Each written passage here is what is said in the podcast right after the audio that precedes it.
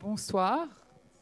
Alors, je suis très heureuse de vous accueillir ce soir pour cet atelier autour du thème de la justice au Théâtre Princesse Grasse en partenariat avec les lycéens de Monaco. Les philosophes que nous avons invités ce soir ont tous passé la journée dans les lycées de Monaco pour dialoguer et débattre avec plusieurs classes de terminale. Je voudrais d'abord remercier du fond du cœur les lycéens et ceux qui sont venus ce soir au théâtre pour poursuivre le débat et la réflexion avec nous. Je voudrais aussi remercier Marie Garot, Maxime Revers, Patrick Savidan et Marc Crépon. Vous êtes tous les quatre des philosophes reconnus pour vos travaux de recherche et de grands professeurs d'université et vous avez donné de votre temps précieux pour aller à la rencontre des lycéens de Monaco. Je voudrais aussi exprimer ma gratitude à Madame Bonal, le commissaire général chargé de la direction de l'éducation nationale, et à toute son équipe pour son énergie, son dynamisme et son soutien dans tout ce que nous mettons en place dans les écoles, les collèges et les lycées. Mais ce soir, je voudrais tout particulièrement remercier les professeurs de philosophie de Monaco. Madame Abécassis du lycée FANB, Monsieur, Venet, Monsieur Vemel, Monsieur Serna, Monsieur Mourer et Monsieur Vinci du lycée Albert Ier. Vous êtes de fidèles soutiens des rencontres philosophiques de Monaco et des professeurs dévoués à transmettre la philosophie. Nous avons plus que jamais besoin de professeurs de philosophie et qu'elle soit enseignée au lycée. Aucune intelligence artificielle ne peut se substituer à la rencontre que l'on peut faire avec un professeur qui ne vise pas à formater ses élèves ou à en faire des bêtes de concours, mais à ouvrir leurs esprits à la clarté du raisonnement et à s'émanciper des pensées toutes faites. Un bon professeur n'est pas celui qui transmet un savoir qu'il suffirait de restituer machinalement et qui ne reviendrait qu'au maître.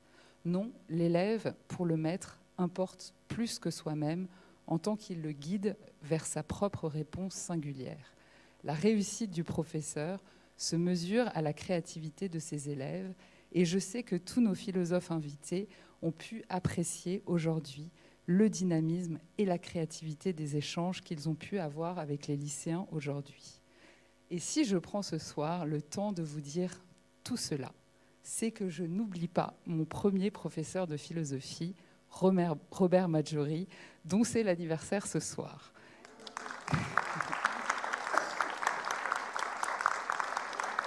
C'est Robert, c'est grâce à toi que je, mesure chaque jour l'importance de la rencontre avec un professeur, parce qu'il transmet bien plus que des connaissances et combien cela peut changer une vie. Voilà. Merci. Merci Charlotte et bon anniversaire Robert.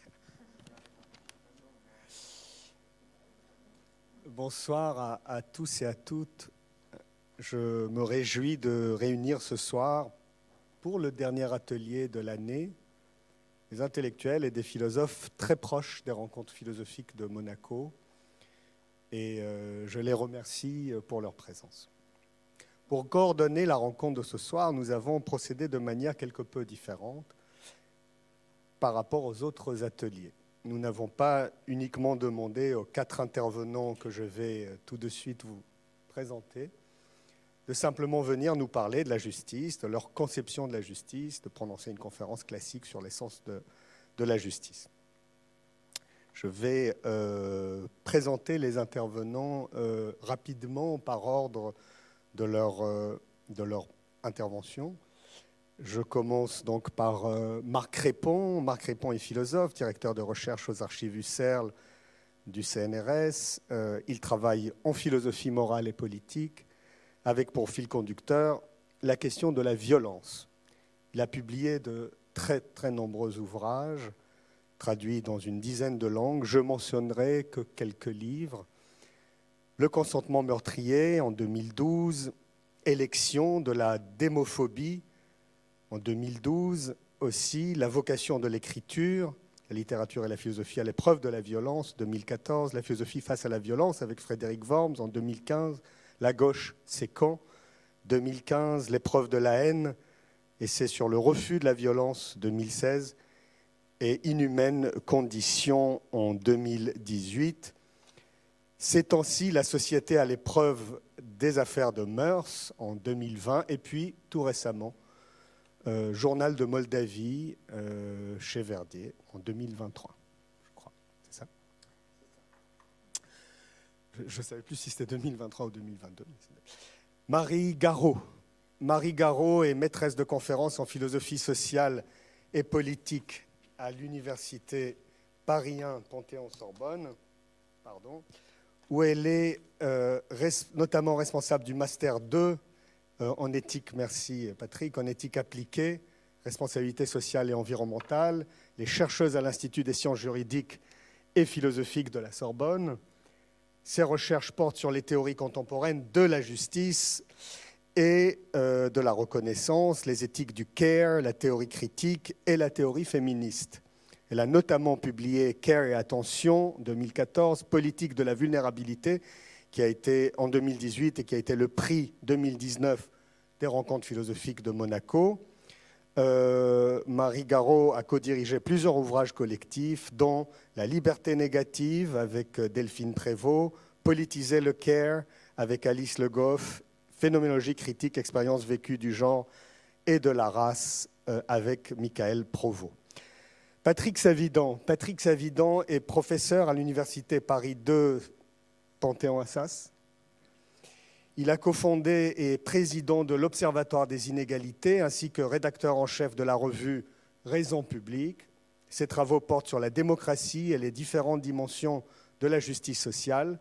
C'est une figure marquante du renouveau de la question de l'égalité en France. Il a multiplié les initiatives scientifiques visant à réintroduire dans le débat public français les questions de justice sociale. Parmi ses derniers ouvrages, je citerai Dictionnaire des inégalités de la justice sociale en 2018, c'est un ouvrage qu'il a dirigé, Dire les inégalités, représentation, figure, savoir en 2017, euh, Voulons-nous vraiment l'égalité en 2015, Repenser l'égalité des chances en 2010 et Multiculturalisme qui a été nouvellement édité en 2022. Et puis, euh, le dernier intervenant ce soir sera Maxime Revers, qui est philosophe, historien de la philosophie, qui a consacré plusieurs ouvrages à Spinoza et à son cercle d'amis, notamment un roman sans fiction, Le clan Spinoza, en 2017. Il développe également une pensée personnelle sous le nom d'éthique interactionnelle, qui a donné naissance à deux livres, l'un consacré aux interactions conflictuelles, Que faire des cons, pour ne pas en rester un soi-même, l'autre aux interactions physiques productrices de savoir, l'école de la vie en 2020. Après avoir enseigné plusieurs années à l'université de Rio de Janeiro, au Brésil, il est actuellement chercheur au Netherlands Institute for Advanced Studies à Amsterdam. Je rappelle quand même que euh, Maxime a publié récemment, en 2022, un livre intitulé Se vouloir du bien et se faire du mal. Alors, nos intervenants ont passé du temps avec euh, les lycéens du lycée Albert Ier de Monaco. Je remercie aussi à mon tour les professeurs, M. Wemel, M. Serna, M. Mourer et bien sûr Jean-Philippe Vinci, et du lycée FANB, lycée François d'Assise, Nicolas Barré de Monaco, et je remercie Mme Abécassis à mon tour. Ils les ont côtoyés pendant une journée afin de tenter de comprendre ce que ces élèves, entendent par le mot justice. Quelle est leur conception de la justice? Comment ils la situent par rapport au droit, à la démocratie, à l'égalité, mais aussi à la question des plus vulnérables, des oubliés ou des perdants de l'histoire, comme disait Walter Benjamin, mais aussi dans son rapport au concept opposé à l'injustice, à l'inégalité, à l'usurpation, à la hiérarchie, à la puissance, la domination, au pouvoir, à l'absence de démocratie et aussi parfois au régime autoritaire. Cette question ne pouvait pas ne pas émerger en ces temps de tensions économiques, sociales et politiques et en ces temps d'interrogations intenses sur l'histoire passée de l'Occident, la colonisation, les génocides, mais aussi sur les questions écologiques, les questions de guerre et de violence accrues elle était, pour ainsi dire, dans toutes euh, les réflexions. La question écologique en va évidemment à celle de l'héritage laissé par les aînés et à l'injustice de cet héritage qu'il va falloir porter et corriger afin que la vie soit possible. La situation en Ukraine pose inévitablement la question de la justice internationale et de ses impasses. Nous sommes réunis donc ce soir autour d'un sujet particulièrement difficile à cerner en philosophie, par un seul concept, particulièrement difficile à cerner par une seule voie d'entrée, un sujet à la fois atemporel et toujours très actuel, la justice. Nos invités viennent parfois de traditions philosophiques différentes, mais ont tous le désir et le souci permanent de la justice sociale, de la justice politique, économique, éthique, historique aussi, dans l'édification de leur œuvre. Ils l'ont abordé de manière chaque fois différente et, personnelle.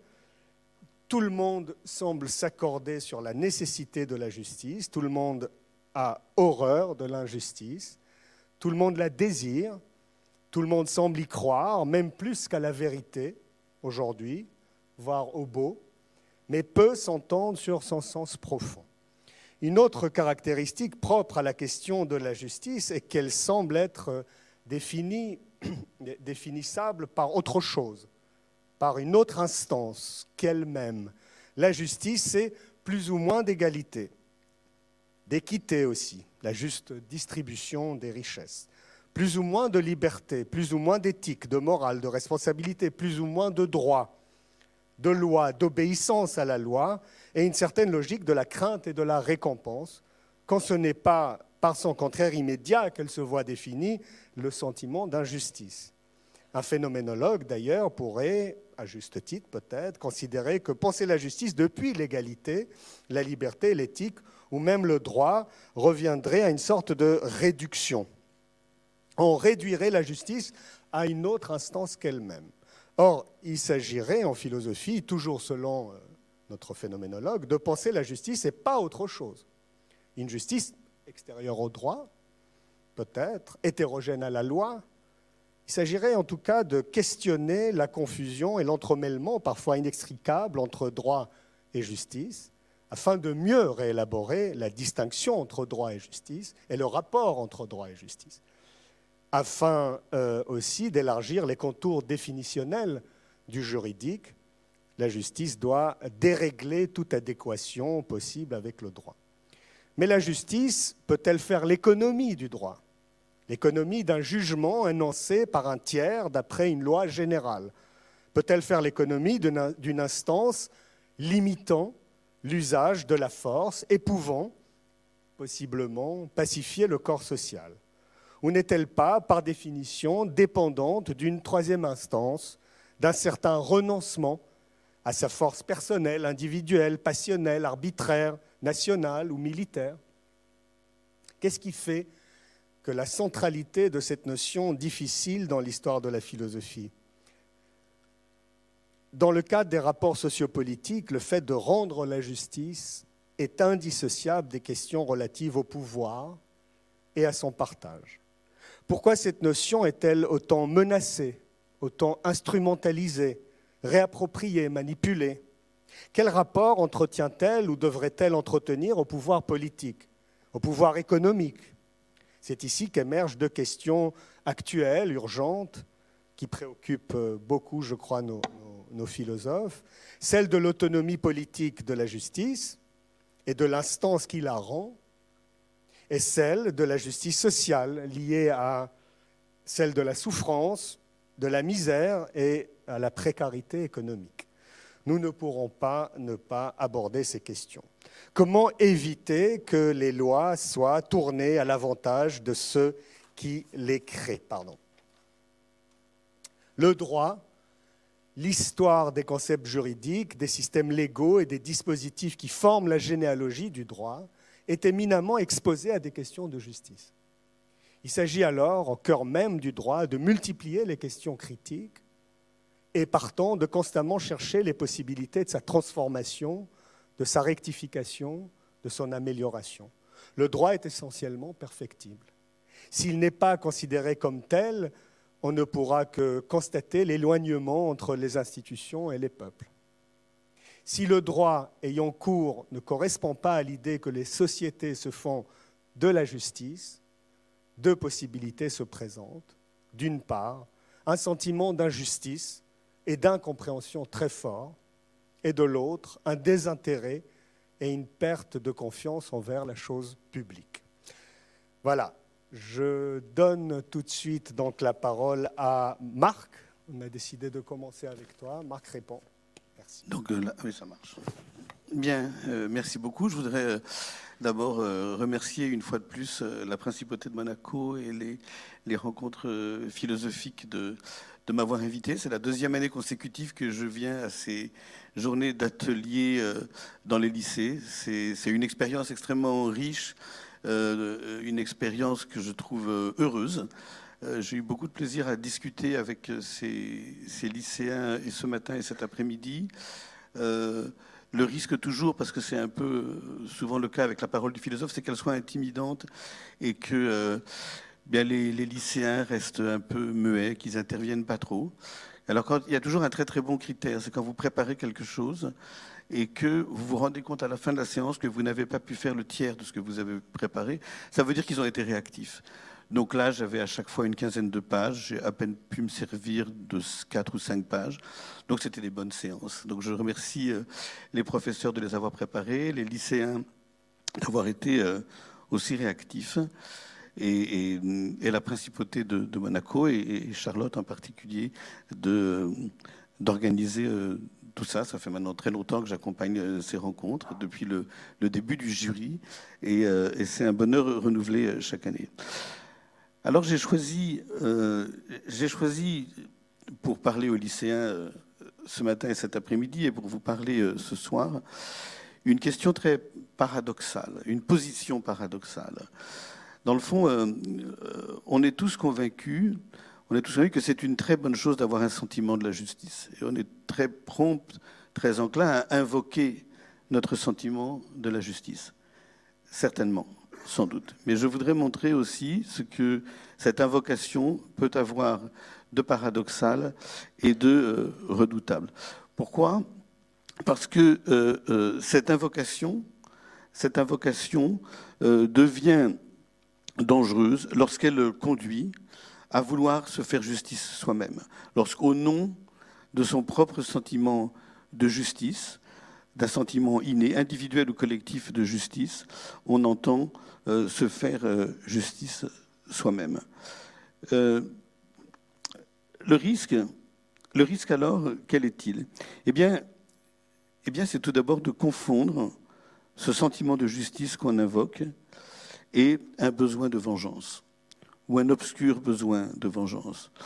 Autrement dit, le risque du sentiment de justice, de notre sentiment de justice, subjectif, individuel, c'est d'être contaminé, c'est de ne pas être aussi clair qu'on se l'imagine, et c'est d'être contaminé par des passions négatives.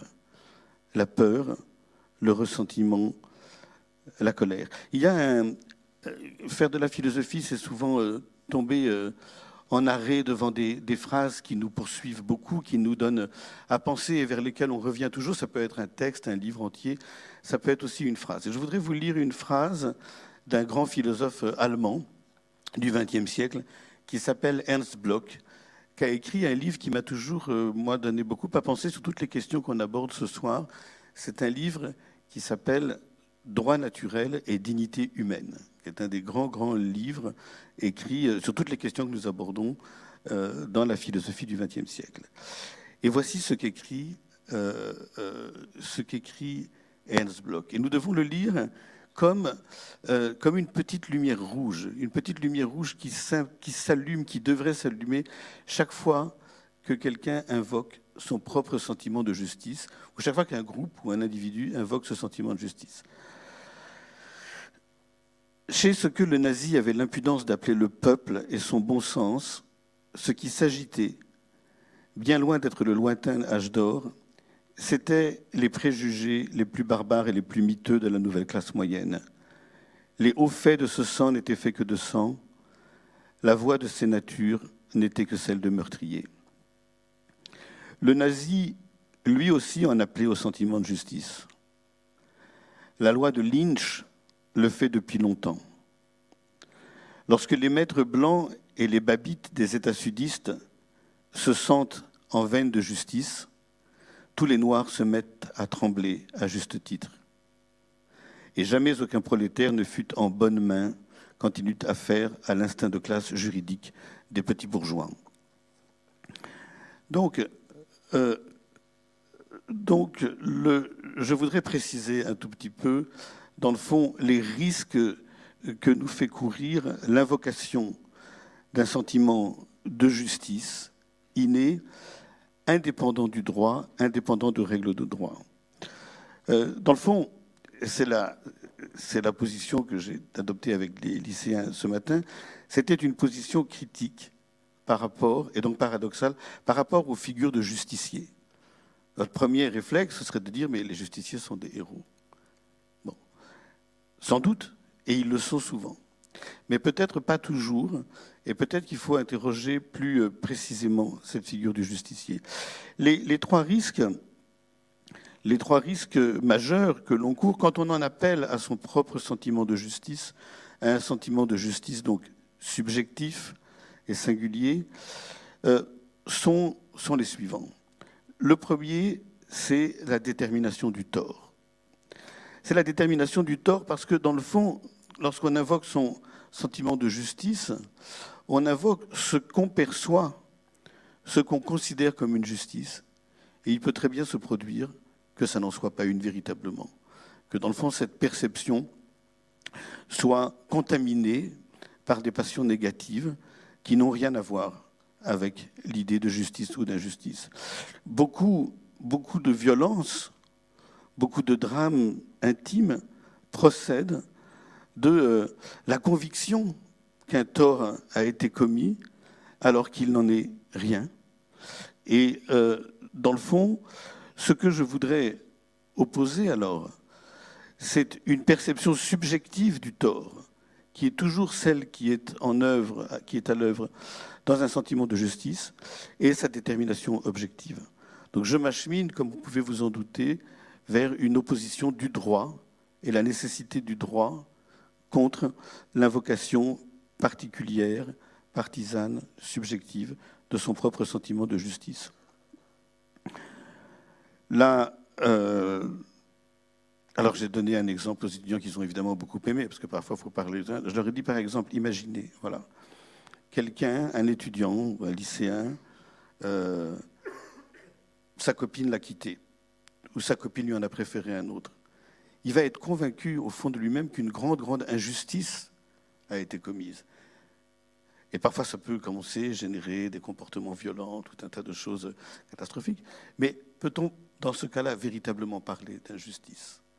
Quelqu'un à qui on en aura préféré un autre pour un poste, qui aura eu une promotion qui n'aura pas eu la promotion qu'il attendait, mais qu'un autre a eu à la place de lui. Il va le vivre subjectivement comme une injustice? Mais peut-on pour autant parler d'une injustice? Donc nous avons tout le temps, nous sommes tout le temps confrontés à des situations où nous allons invoquer notre perception subjective du juste et de l'injuste, un sentiment du juste et de l'injuste qui, évidemment, cache beaucoup, beaucoup d'autres choses. J'ai parlé de trois risques. Le premier, c'est celui-là, c'est la détermination du tort. Le deuxième, c'est évidemment la désignation du coupable. C'est que lorsqu'on veut se faire justice soi-même, on se trompe parfois de cible, on se trompe parfois de coupable. Et puis il y a un troisième risque quand on invoque son sentiment de justice et qu'on veut se faire justice soi-même. Et les étudiants, les lycéens étaient particulièrement intéressés quand je leur ai rappelé, c'est un grand principe, ce ne sont pas les juristes dans la salle qui me contrediront, c'est un principe évidemment fondamental de tout droit, c'est la proportionnalité des peines. C'est la proportionnalité des peines et dans le fond, le risque de vouloir se faire justice soi-même le risque d'invoquer son euh, sentiment du juste ou de l'injuste, c'est l'absence de nuance. C'est que c'est très souvent le cap au pire. C'est que, euh, dans le fond, ça ne connaît pas, ça ne s'accommode pas de ces gradations ou de ces limites qui sont le travail même du droit et qui relèvent de la proportionnalité euh, des peines.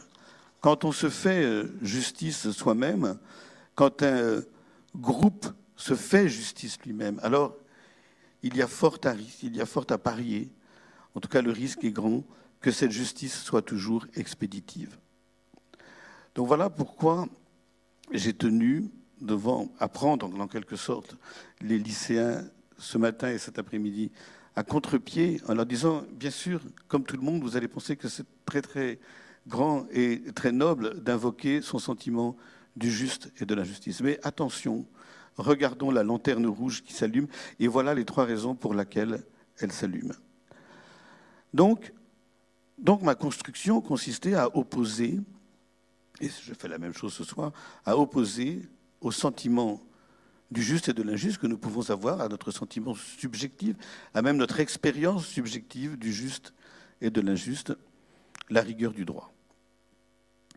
La rigueur du droit euh, est donc opposer le droit au sentiment de justice pour conjurer, pour tenter de conjurer ces confusions. Et donc le droit, me semble-t-il, instaure trois médiations, trois médiations absolument décisives. La première, c'est celle du, c'est celle du temps c'est celle du temps. La justice, quand elle se euh, plie au droit, eh bien, elle demande du temps.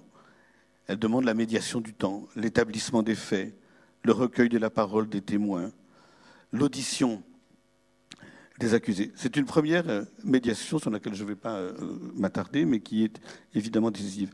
La, la deuxième médiation, tout aussi décisive, c'est celle du langage. C'est celle du langage parce que, dans le fond, le fait qu'il puisse y avoir une contamination entre le sentiment que nous avons de la justice ou de l'injustice et nos passions négatives se traduit très souvent par la véhémence du langage que nous utilisons pour dire l'injustice. Et donc le droit, le langage technique du droit, eh bien, nous impose une autre langue qui met les, qui met les passions à distance. Et cette médiation, je crois qu'elle est absolument décisive. La troisième médiation, en effet, c'est celle du savoir, c'est celle de l'étude.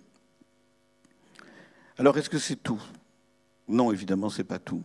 Non, évidemment, je ne peux pas m'en tenir à cette relation entre euh, le sentiment de justice et de droit. Pourquoi est-ce que je ne peux pas m'en tenir à cette, dans le fond, apologie du droit contre le sentiment de justice? Eh bien, pour deux, au moins deux ou trois raisons. La première, c'est que le droit peut être injuste. La première, c'est qu'il y a des lois scélérates. Qu'il y a des pays dans lesquels le droit est injuste, dans lesquels il y a des lois scélérates. Et il y en a partout. Et il y en a tout le temps. Et donc, évidemment, on a besoin de pouvoir invoquer, peut-être pas un sentiment de justice, mais un principe de justice, ou une certaine idée de la justice, je vais y venir, pour s'opposer à ce droit injuste, pour le contester. Alors je vais citer un exemple qui me tient particulièrement à cœur, c'est les conditions qui régissent dans de très nombreux pays, en Europe et ailleurs, le euh, droit d'hospitalité. Les conditions de l'hospitalité, c'est-à-dire qui régissent l'accueil des étrangers, leur expulsion ou le refus de leur accorder euh, l'asile. Ce droit peut être profondément injuste et ces dernières décennies, en Europe et ailleurs, il a eu tendance à se durcir considérablement. Et peut-être à rentrer en contradiction de plus en plus, de plus en plus fréquemment, avec l'idée que nous nous faisons de la justice.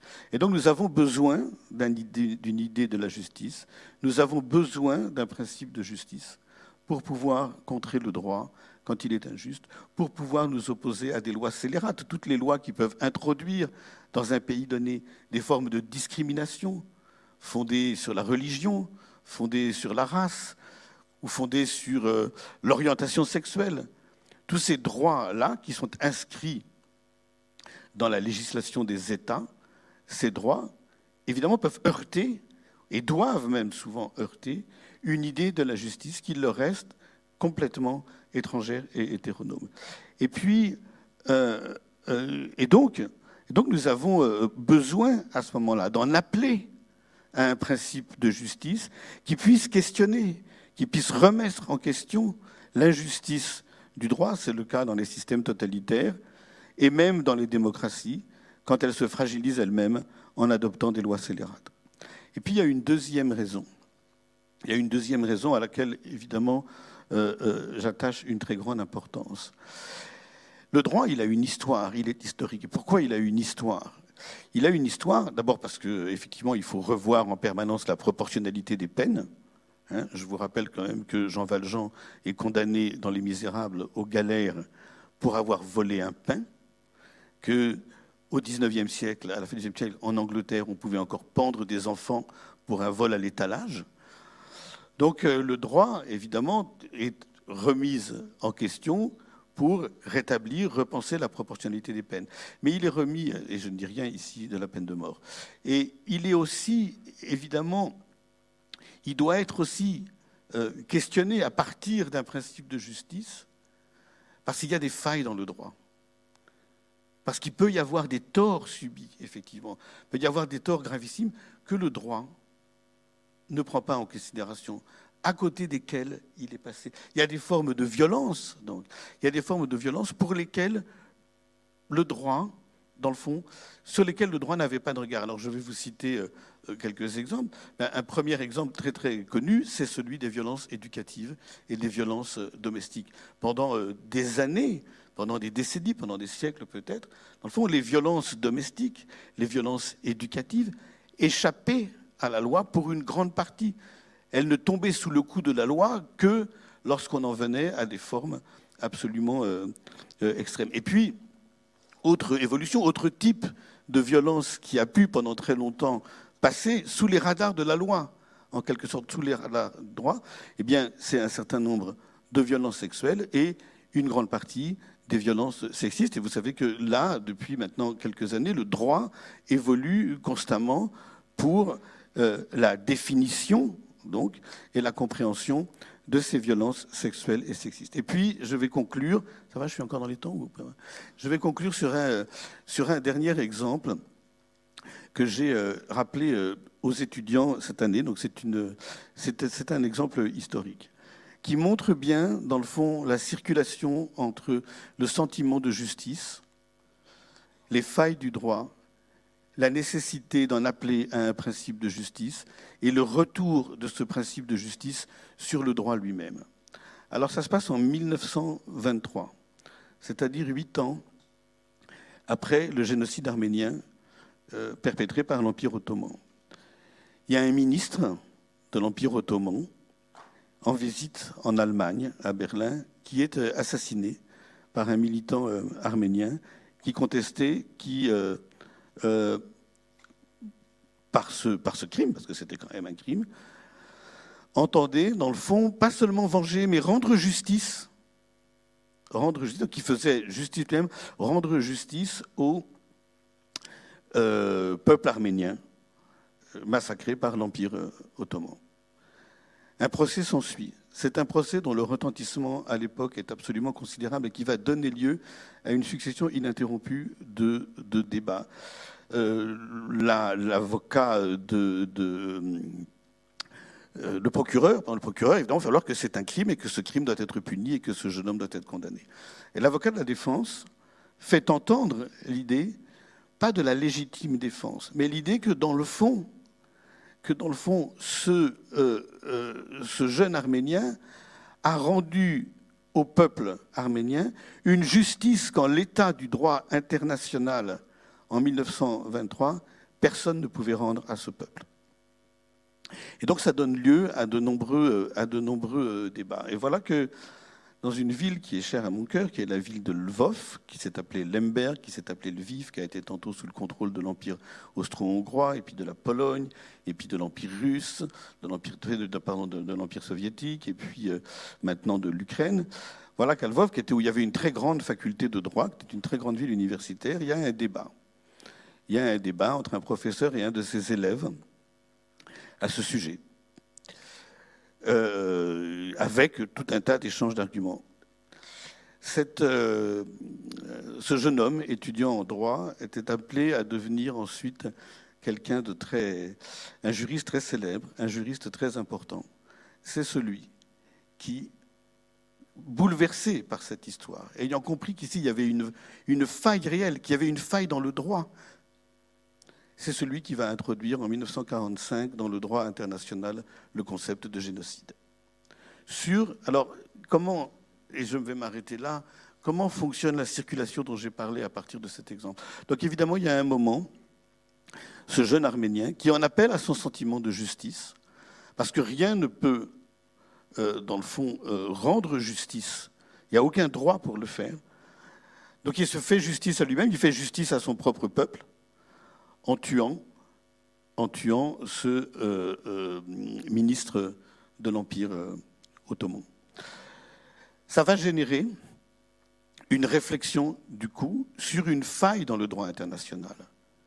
Ça veut dire que dans les années 1920, et encore en fait jusqu'en 1945, il n'y avait dans le droit international aucun principe qui pouvait empêcher un État souverain de persécuter, d'exterminer une minorité, quelle qu'elle soit, dans son euh, relevant de sa, juridiction, euh, euh, voilà, pour telle ou telle raison. Donc il n'y avait aucun, aucun, dans le droit international, rien qui ne pouvait s'opposer au massacre de populations civiles qui, contre telle ou telle minorité, pouvaient être perpétrés par un État donné.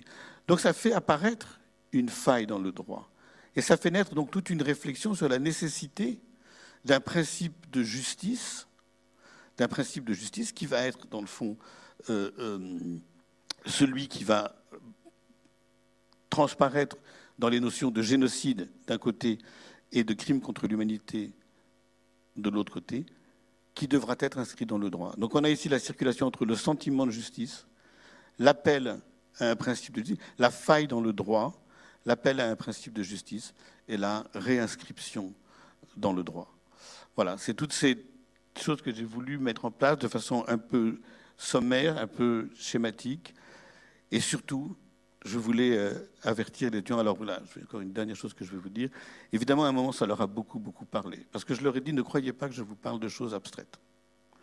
Quand, dans un collège ou dans un lycée ou dans une école, tout à coup, un élève, un garçon ou une fille, tout fait l'objet de persécution via les réseaux sociaux, devient tout à coup la victime du groupe, devient, tu vois, tout à coup s'exercer au nom d'une certaine idée que les autres ont de la justice. Il a fait quelque chose qui ne va pas, il a fait quelque chose qu'il n'accepte pas, et tout à coup se déchaînent sur lui les foudres de ce sentiment collectif de justice par le biais de ce qu'on voit euh, euh, très souvent à travers différents euh, faits divers, des formes de harcèlement terribles. Eh bien, je leur ai dit, voyez, cette invocation, à ce moment-là, à ce moment-là, se déchaîne, quand se déchaîne sur les réseaux sociaux ce type d'exercice de la justice, c'est du même ordre. Ça a d'ailleurs parfois commencé des conséquences terribles et dramatiques. C'est du même ordre que ce dont je viens de vous parler ici, c'est-à-dire l'obscurité de l'invocation d'un sentiment de justice, quand il consiste à donner le droit de se faire justice soi-même, sans réfléchir à toutes les conséquences que cela peut avoir. Voilà, je vous remercie.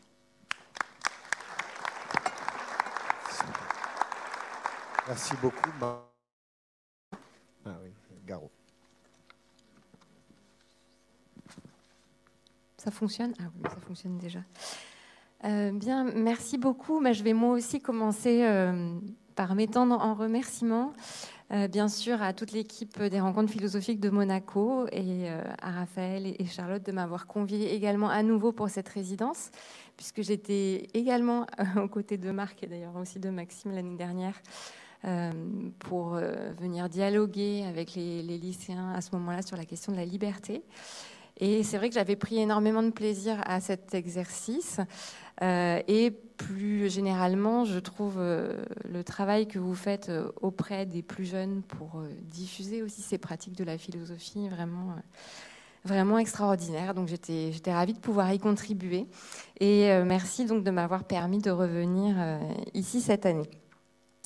Alors, je vais faire quelque chose d'un petit peu différent que ce que vous a proposé Marc, parce que je ne vais pas vraiment revenir sur ce dont j'ai parler euh, avec les, élèves euh, aujourd'hui, euh, mais je vais plutôt partir de certaines des réactions qui ont eu lieu pendant la discussion qu'on a eue ce matin et cet après-midi. Et puis à partir de ces réflexions, vous dire quelques mots de ce qui me paraît aussi important à penser en relation avec cette question de la justice aujourd'hui. Alors moi, en fait, euh, aujourd'hui, j'avais proposé euh, euh, aux lycéens de réfléchir à la manière dont certaines théorisations féministes avaient permis de transformer des conceptions classiques hein, de la justice sociale et euh, comment donc le, féminisme à la fois en tant que mouvement social et politique mais aussi en, tant que pratique théorique, vraiment effort de réflexion euh, sur les, forces hein, qui structurent euh, nos sociétés contemporaines, avait mis en branle toute une série de, réflexions sur la justice et déplacé des conceptions traditionnelles et reconnues. Hein, de la justice sociale et, notamment d'une dont il sera peut-être question tout à l'heure, qui est, la, théorie de la justice de John Rawls. Euh, alors, comme Marc, en revanche, j'ai pu faire euh, à peine la moitié de ce que j'avais prévu de faire avec les, étudiantes, avec pardon, les élèves. Excusez-moi, c'est un défaut euh, professionnel. parce que les réactions et les questions étaient extrêmement, extrêmement nombreuses. Euh, donc je le prends aussi comme un, comme un, voilà, un, signe d'intérêt. Donc je remercie les, lycéens et les lycéennes qui sont revenus ce soir et qui ont euh, pris part à cette discussion euh, tout à l'heure. Et donc je voudrais vous donner, pour commencer cette réflexion, deux, deux, réflexions, une intervention et puis enfin, une question, intervention, et puis une exclamation euh, qui ont été donc prononcées euh, ce matin. Donc la première intervention, c'est une question. Alors sans doute, je vais la reformuler un petit peu parce que j'ai plus exactement la, formule en tête, bien que j'ai essayé de la noter euh, assez rapidement après. Et cette question, c'était comment se fait-il que l'injustice soit si facile?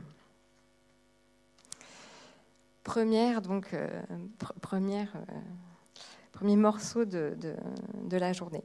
Deuxième, euh, deuxième morceau que je retiendrai de, ces discussions, c'est cette fois-là une exclamation que je reformule encore un peu et qui disait la chose suivante, si l'on sait ce qu'il faut faire, si l'on dispose de principes de justice qui semblent raisonnables, comment se fait-il que l'injustice perdure?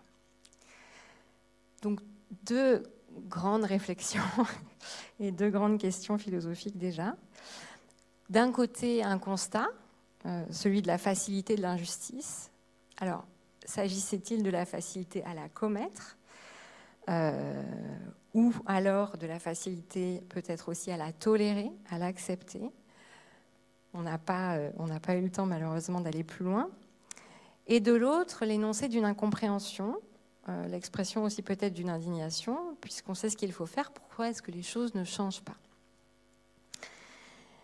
Et de la réunion finalement de ce constat et de cette indignation euh, est née pour moi, enfin, ah, disons, plutôt que ce constat et cette question ont fait écho euh, à un doute, une question qui est aussi l'expression d'une inquiétude, qui est la mienne mais je pense de, beaucoup de gens aussi, est-il possible que la perpétuation des injustices ou le simple fait que nous vivions dans un monde injuste corrompe, abîme notre capacité à voir, à connaître, à vouloir la justice, nous rende finalement aveugles à l'injustice et indifférents à la justice? Donc c'est de cette question hein, dont je voudrais euh, partir ce soir. Alors bien sûr, euh, en première approche, hein, la, réponse à cette question, elle est négative. Tout simplement parce qu'il n'est évidemment pas sûr que les êtres humains aient jamais vécu dans des sociétés justes. Or, ceci ne les a pas empêchés, au contraire, de désirer la justice, de chercher à la définir et de lutter pour elle. Les philosophes, hein, en particulier, ont passé beaucoup de temps à réfléchir à cette idée de justice, qui semble jamais ne pouvoir s'incarner ou se réaliser entièrement. Et c'est d'ailleurs ce que m'a fait aussi remarquer fort judicieusement une autre élève ce matin. Vous, les philosophes, vous semblez toujours parler de l'idéal. Alors c'est vrai, hein, la justice, quel que soit le contenu hein, qu'on donne à cette notion, est une idée, un idéal, une exigence, on pourrait dire aussi un devoir-être, bref, quelque chose que l'on espère, que l'on désire, pour lequel on, se bat, car elle n'est pas encore réalisée. Pourtant, cette idée, cet idéal, il me semble, n'est pas simplement la production d'une raison pure, d'une raison détachée des contingences historiques. On peut en effet penser que c'est dans les expériences de l'injustice expérience concrète que font des sujets incarnés, des sujets situés socialement et historiquement, que l'idée de justice se révèle d'abord comme justement ce qui fait défaut, ce qui est en attente, ce qui demande à être réalisé, mais qui ne l'est pas encore. Alors c'est ce que soutient par exemple une philosophe euh, que j'aime beaucoup, dont j'aurais bien aimé d'ailleurs parler ce matin aux lycéennes et aux lycéens, mais malheureusement je n'ai pas eu le temps, qui s'appelle Iris Marianne Young, qui est une philosophe américaine qui est décédée trop tôt, jeune, euh, en 2006. Euh, qui était une philosophe politique, une philosophe féministe aussi, et donc dans un livre euh, qui est le premier livre important qu'elle a publié, qui s'appelle Justice and the Politics of Difference, qui est paru en 90 et qui n'a malheureusement pas encore été traduit, euh, Iris Young écrit la chose suivante.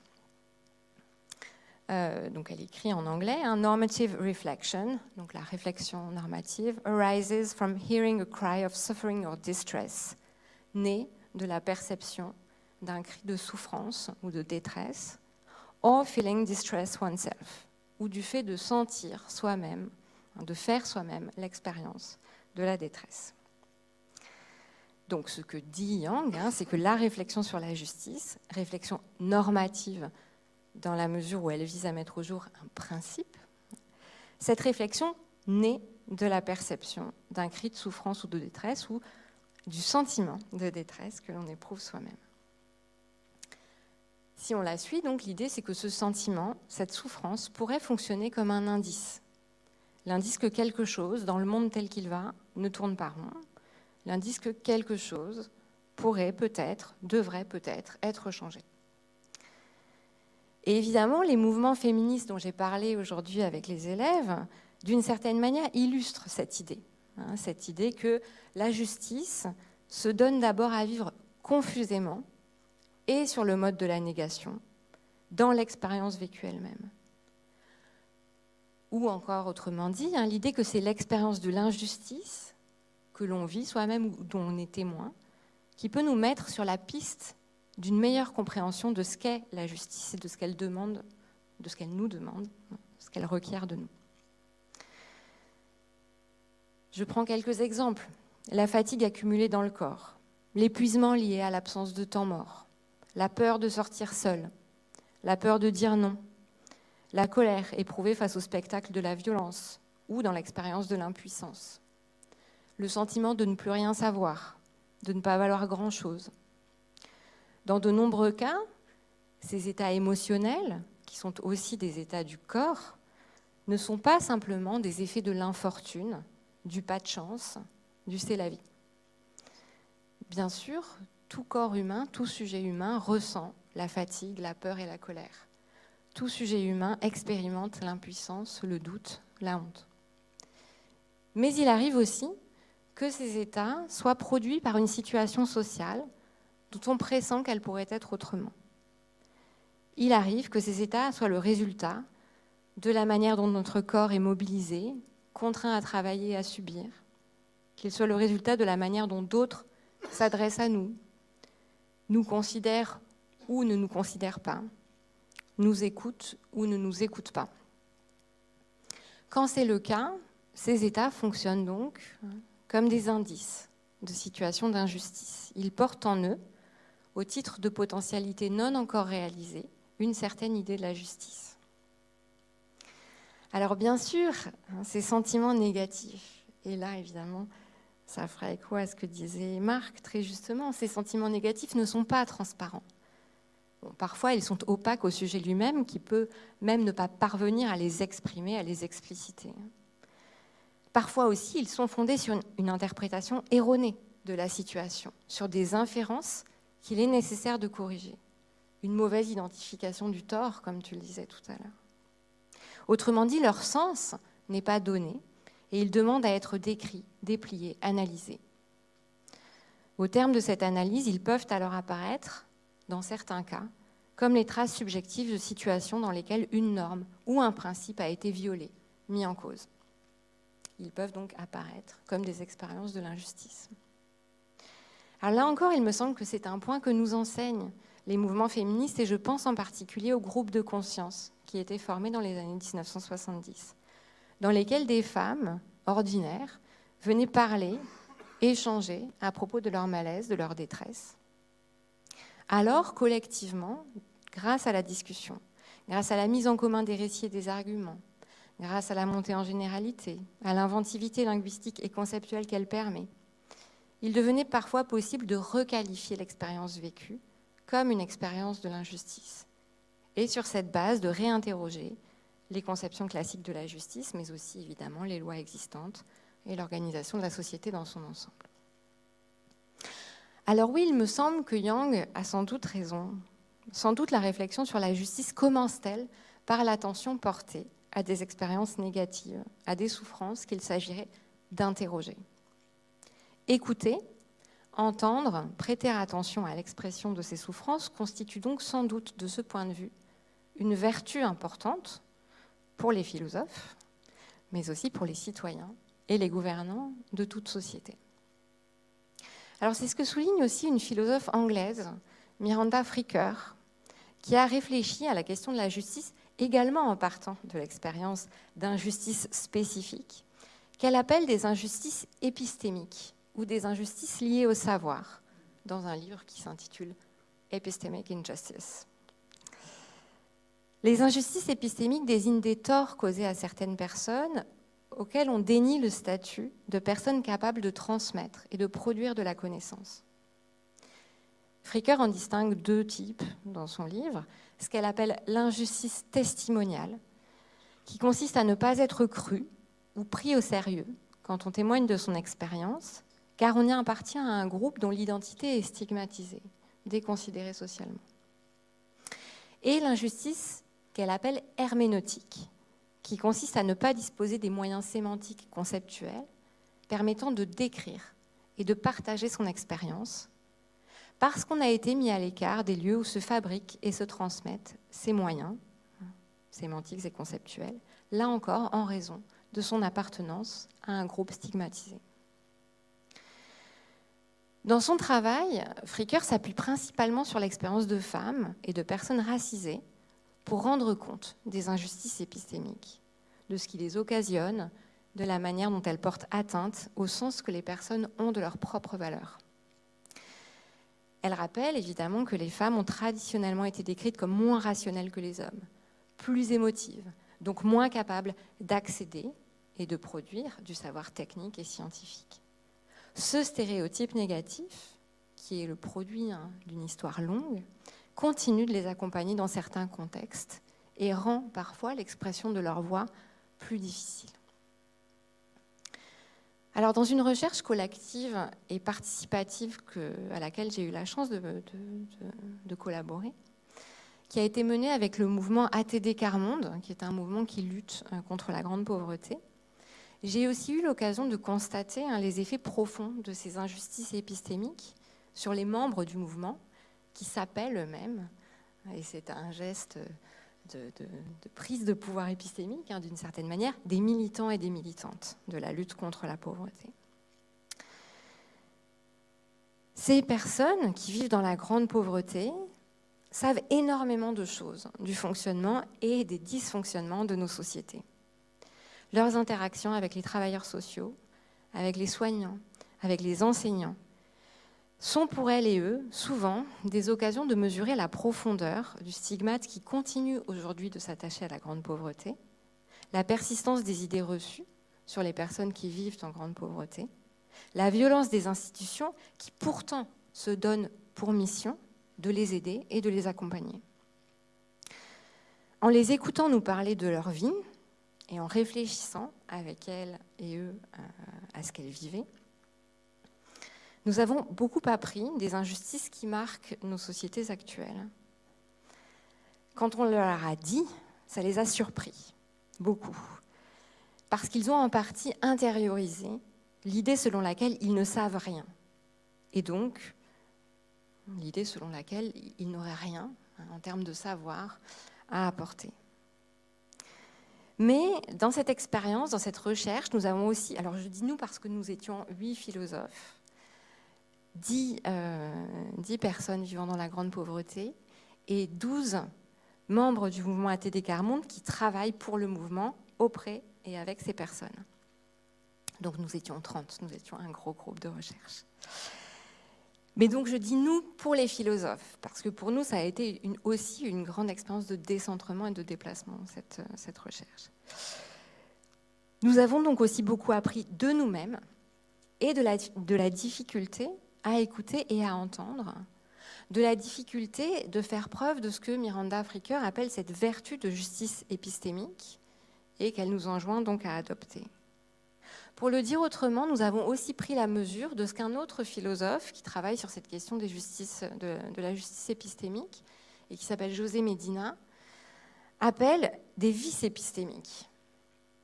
Alors les vices épistémiques, c'est quoi? Ce sont des manières habituelles de faire et de penser, des dispositions d'esprit, qui ont pour effet de freiner ou de bloquer l'apprentissage de la connaissance.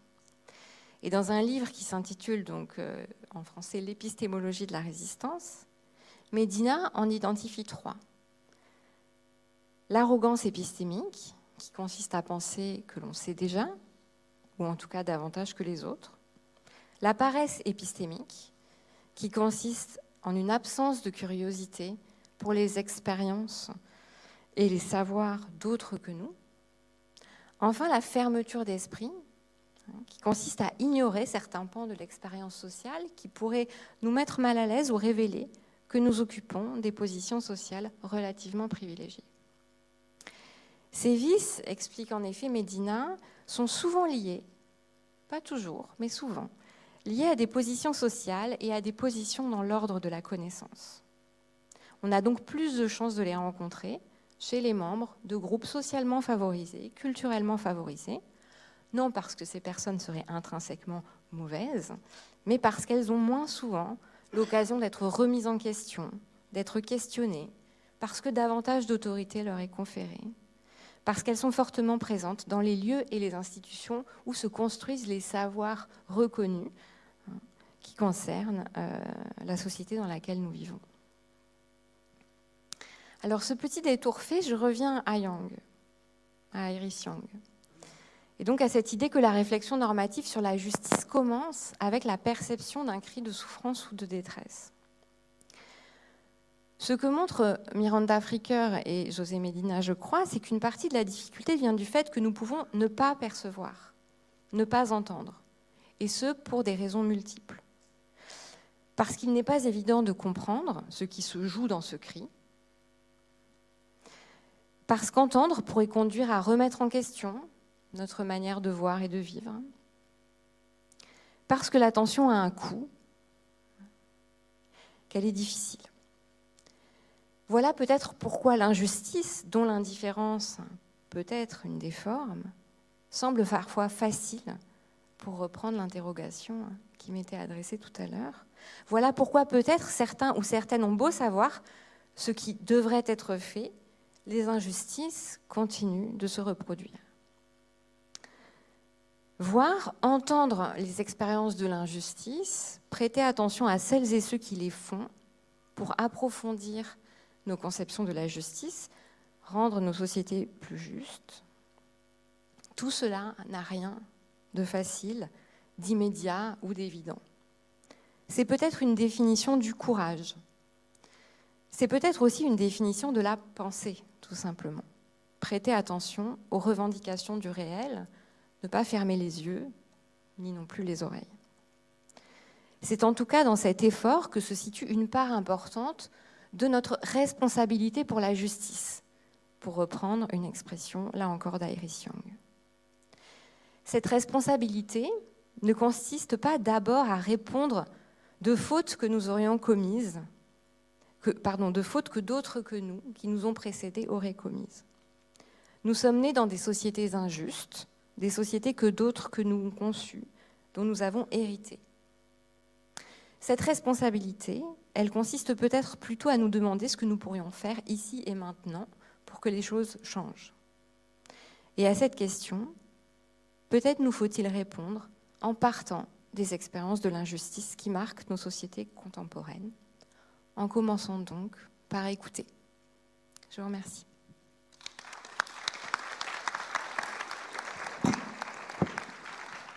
Merci beaucoup, Marie. Euh, Patrick, la parole est à toi. Merci. Euh, merci et à, la principauté, aux rencontres philosophiques, à Robert, à tout le monde, toute l'équipe pour cette invitation qui me donne l'occasion pour une première fois euh, de participer à la discussion avec les lycéens, qui m'a rappelé des années où j'ai aussi enseigné au lycée. Donc c'est avec grand plaisir que je les ai retrouvés, euh, retrouver leur énergie, retrouver toute cette, cette, cette, force qui peut, qui peut se manifester de manière assez diffuse dans un premier temps, puis plus focalisée. C'est vraiment toujours un, très très grand plaisir d'avoir ces, ces, discussions euh, qui me donnent à penser quand même que quelque chose de ce qu'on dit ce soir aussi faisait écho à des expériences qu'on a pu faire par rapport aux discussions qu'on a pu nouer avec, euh, avec les lycéens, je crois. C'est que la question du sentiment, la question de l'expérience de l'injustice, elle nous renvoie aussi à quelque chose qui est propre à la notion de justice, peut-être, mais on pourrait sans doute le rattacher à d'autres valeurs, mais c'est qu'immédiatement, on voit très très bien à quoi ça peut se rapporter dans nos vies. C'est-à-dire qu'on a tous, quel que soit le, statut qui est le nôtre, fait l'expérience de quelque chose d'injuste, soit qu'on en ait été témoin, soit qu'on l'ait subi soi-même, soit qu'on l'ait commis d'ailleurs, avec la présence d'un remords qui nous pointe dans cette direction-là et qui nous dit voilà, cela, j'ai pas été correct. Donc il y a quelque chose de très immédiat dans cette manière de, vivre. Et de ce point de vue-là, je dirais que le sentiment, sans doute, Marc a raison, il faut, toujours s'en défier, s'en méfier, le, cadenasser, le contrôler, le vérifier, tout ce qu'on veut. Euh, mais il y a aussi une charge épistémique euh, du sentiment. Le sentiment, il vient pas de nulle part. C'est souvent le, poids des traditions qui peut se manifester en lui, mais aussi de la réflexion qui se dépose, qui prend des habitudes. Et nos intuitions sont parfois euh, des, bons guides. Euh, aussi dans une situation particulière. Elles peuvent nous tromper. Le problème, c'est comme, disait l'autre, c'est l'imagination. Le problème, c'est qu'elle ne nous dit pas toujours où est la vérité. et donc, on doit s'en méfier. Ben, l'émotion, c'est un peu comme ça, c'est-à-dire qu'elle ne nous pointe pas toujours dans la bonne direction, et donc on peut pacifier tout le temps. Mais c'est quand même par ça que les choses nous, arrivent.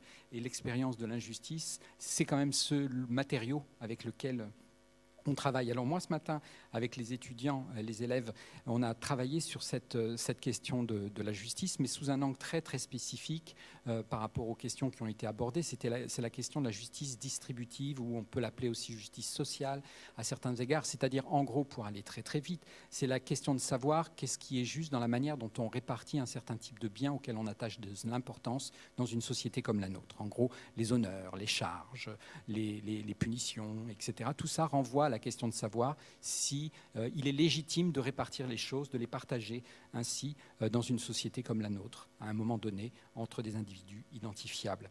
Et, euh, donc très rapidement, les, élèves ont, su prendre en charge la question et renvoyer à toute une pléiade d'expériences qui leur sont propres. Alors on a parlé des notes du bac, on a parlé de choses très éminemment forte, au sens où il y a un investissement fort des personnes derrière ces enjeux-là, et on a pu très bien dénouer tout un ensemble de, remarques qui nous ont montré qu'il y avait une forme d'historicité, comme ça a été dit, euh, derrière la notion de, justice distributive, que la justice suppose toutes sortes de configurations, de conditions, de valeurs, et qu'à une époque donnée va correspondre une version dominante ou une vision dominante de la justice, et que c'est intéressant aussi de les contraster.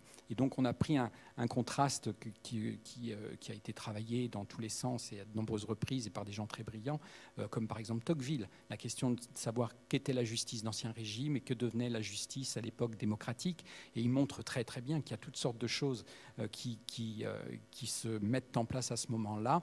Euh, et, les étudiants et les élèves ont su mobiliser toutes sortes de savoirs, que ce soit en sciences économiques, en sociologie, par rapport aux, enseignements qu'ils ont pu recevoir, par rapport à leurs expériences de vie aussi, pour essayer justement de, de, de voir ce que pouvait avoir d'inédit la manière de penser la justice à l'époque démocratique, avec tout ce que ça pouvait impliquer, notamment en termes de représentation, de l'importance de certains principes, comme par exemple non seulement la lutte contre la pauvreté, la lutte contre le dénuement, mais aussi par exemple un principe aussi ambitieux que celui euh, de l'égalité des chances, qui a pour mission, vocation, ambition, je ne sais pas trop comment le dire, mais de réguler l'ensemble des rapports de répartition dans une société donnée. En gros, la société sera juste si chacun a eu a, été traité également, c'est-à-dire de manière respectueuse, mais en même temps a eu les mêmes opportunités d'accepter, d'accéder à toutes les positions euh, dans la société. Donc on a, on a discuté de ces choses-là. Mais par contre, ce que j'ai pas fait, c'est ce que doivent faire normalement des philosophes, c'est-à-dire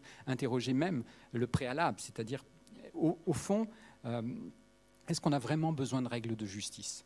Euh, pourquoi se poser le problème en termes de justice? Est-ce qu'il y a une sorte d'évidence? Je vous avoue que la question, je l'ai mise de côté. On a joyeusement sauté directement dans le problème et j'ai mis sous le tapis cet aspect-là des choses, mais je me suis dit que c'était précisément pour pouvoir le, ressortir de, sous le tapis ce soir avec vous, avec eux, euh, puisqu'ils sont là euh, nombreux euh, pour participer à la discussion.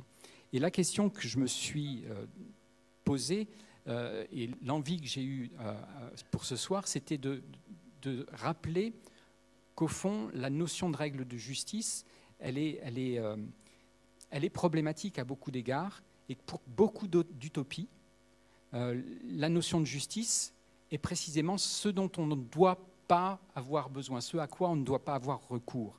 C'est-à-dire que quand on commence à avoir recours à des règles de justice, c'est que déjà les choses sont très très mal engagées, on va très très mal mais que si on devait construire et projeter, inventer, imaginer une société utopique, précisément, on ferait l'économie de la notion de justice. On ferait l'économie de la notion de justice tout simplement parce que les rapports seraient harmonieux, parce qu'on aurait euh, beaucoup de bienveillance les uns pour les autres, parce qu'on serait altruiste les uns par rapport aux autres, parce qu'on serait dans le partage, dans la générosité, et que la question de savoir si on doit partager ou pas partager équitablement, donne-moi ta règle que je mesure si tu as suffisamment de cette chose-là qui est importante ou un peu moins, on ne se la poserait pas, c'est quand même très médiocre. Pourquoi? Parce que quand on a l'amour, quand on a l'affection, on n'a pas besoin de la justice. C'est une part importante euh, de la réflexion de certaines utopies. Alors, on ne l'a pas parce qu'on ne l'a pas encore, ou alors on ne l'a plus. C'est-à-dire qu'il y a deux types d'utopies. Il y a les utopies qui nous renvoient à une sorte d'état antérieur, une sorte d'état de nature, qui nous expliquent un état de l'homme ou de la femme où la justice n'était pas nécessaire soit les individus chez Rousseau ne se rencontraient pas et donc le problème ne se posait pas, mais il y avait une abondance, il y avait, il y avait, pas, il y avait de l'altruisme, il y avait de la pitié, il y avait tout ce qu'il fallait et donc on pouvait fort bien se passer euh, de cette calculatrice qui va nous indiquer quelle doit être la part de chacun dans ses affaires. Et puis il y en a d'autres qui pensent qu'il euh, y aura un moment où on n'en aura plus besoin de la justice. Euh, c'est-à-dire qu'on n'aura plus besoin de règles de justice, tout simplement parce qu'on sera, euh, on aura fait naître euh, l'homme générique, comme disait Marx, on aura réussi à, collectiviser les moyens de production, on n'aura donc plus besoin d'un État, on n'aura plus besoin d'exploitation, il n'y aura pas de rapport de classe entre les individus, et donc à ce moment-là, les règles de justice mourront de leur belle mort d'une certaine manière. Elles, mourront parce qu'on n'en aura plus besoin. Chacun aura ce dont il a besoin et l'histoire s'arrêtera là. Donc si on a besoin de règles de justice, c'est intéressant de nous demander pourquoi. Et précisément, c'est parce que ça nous dit quelque chose de notre condition. Euh, au fond, c'est que nous sommes euh, tragiquement imparfaits, euh, nous sommes tragiquement faillibles, nous avons des insuffisances qui nous submergent et on se donne des règles de justice qui doivent nous servir en quelque sorte euh, de, de tuteur. La difficulté dans ces questions, euh, c'est en même temps d'admettre pour certains que le fait même de se servir de la justice euh, va aussi pouvoir, ça a été dit un petit peu par Marie, va peut-être provoquer des effets néfastes. C'est-à-dire que mobiliser la justice, c'est en même temps soulever des conflits de justice c'est en même temps euh, mettre en place euh, un certain type de valeurs comme euh, l'impartialité, l'universalité, qui peuvent nous faire perdre de vue quelque chose d'essentiel qui se joue dans les rapports qu'on peut nouer individuellement les uns avec les autres, c'est-à-dire quelque chose qui est de l'ordre du relationnel et qui se passe précisément de cette, de cette position de surplomb de l'universalité et de la règle de justice. Donc, on peut se passer de la justice, c'est un peu l'idée de, ceci. Et euh, il y a même une version cynique qui pourrait euh, donc contribuer à déstabiliser un peu plus, si ce n'est nécessaire, la, notion de règles de justice. C'est l'idée selon laquelle les règles de justice sont là pour en quelque sorte entériner des partages inégaux. C'est la thèse de Rousseau, par exemple, dans le second discours, hein, mais c'est l'idée selon laquelle, au fond, on a une rhétorique euh, stratégique. Euh, la règle de droit, la règle de justice, Marc en a dit quelque chose, est fondamentalement liée à la nécessité pour ceux qui possèdent de dissimuler le fait qu'ils jouissent d'une position privilégiée par rapport à d'autres. Et la règle de justice a aussi pour vocation d'expliquer à ceux qui ne possèdent pas qu'ils ont des bonnes raisons de respecter la règle de justice. Donc il y a une version cynique aussi de la règle de justice, Marc en a parlé, qui revient à présenter euh, la règle de justice comme un droit qui est un droit porté par des intérêts de classe. Bien sûr, Rousseau n'aurait pas parlé dans ces termes-là, mais en tous les cas, c'était très clairement l'idée. Marx n'avait pas inventé. En tous les cas, derrière cette idée, il y a bien l'idée d'une vision euh, d'une société supérieure où la justice serait en quelque sorte une vertu inutile.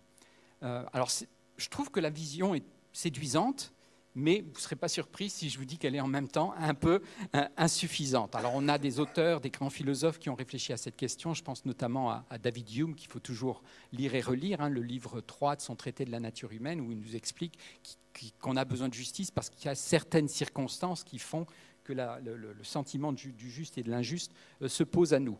Les expériences de justice, d'injustice, nous mettent en quelque sorte en demeure de penser des règles euh, qu'il conviendrait de respecter euh, pour éviter que ces injustices se produisent ou pour les corriger tout simplement lorsqu'elles se sont produites.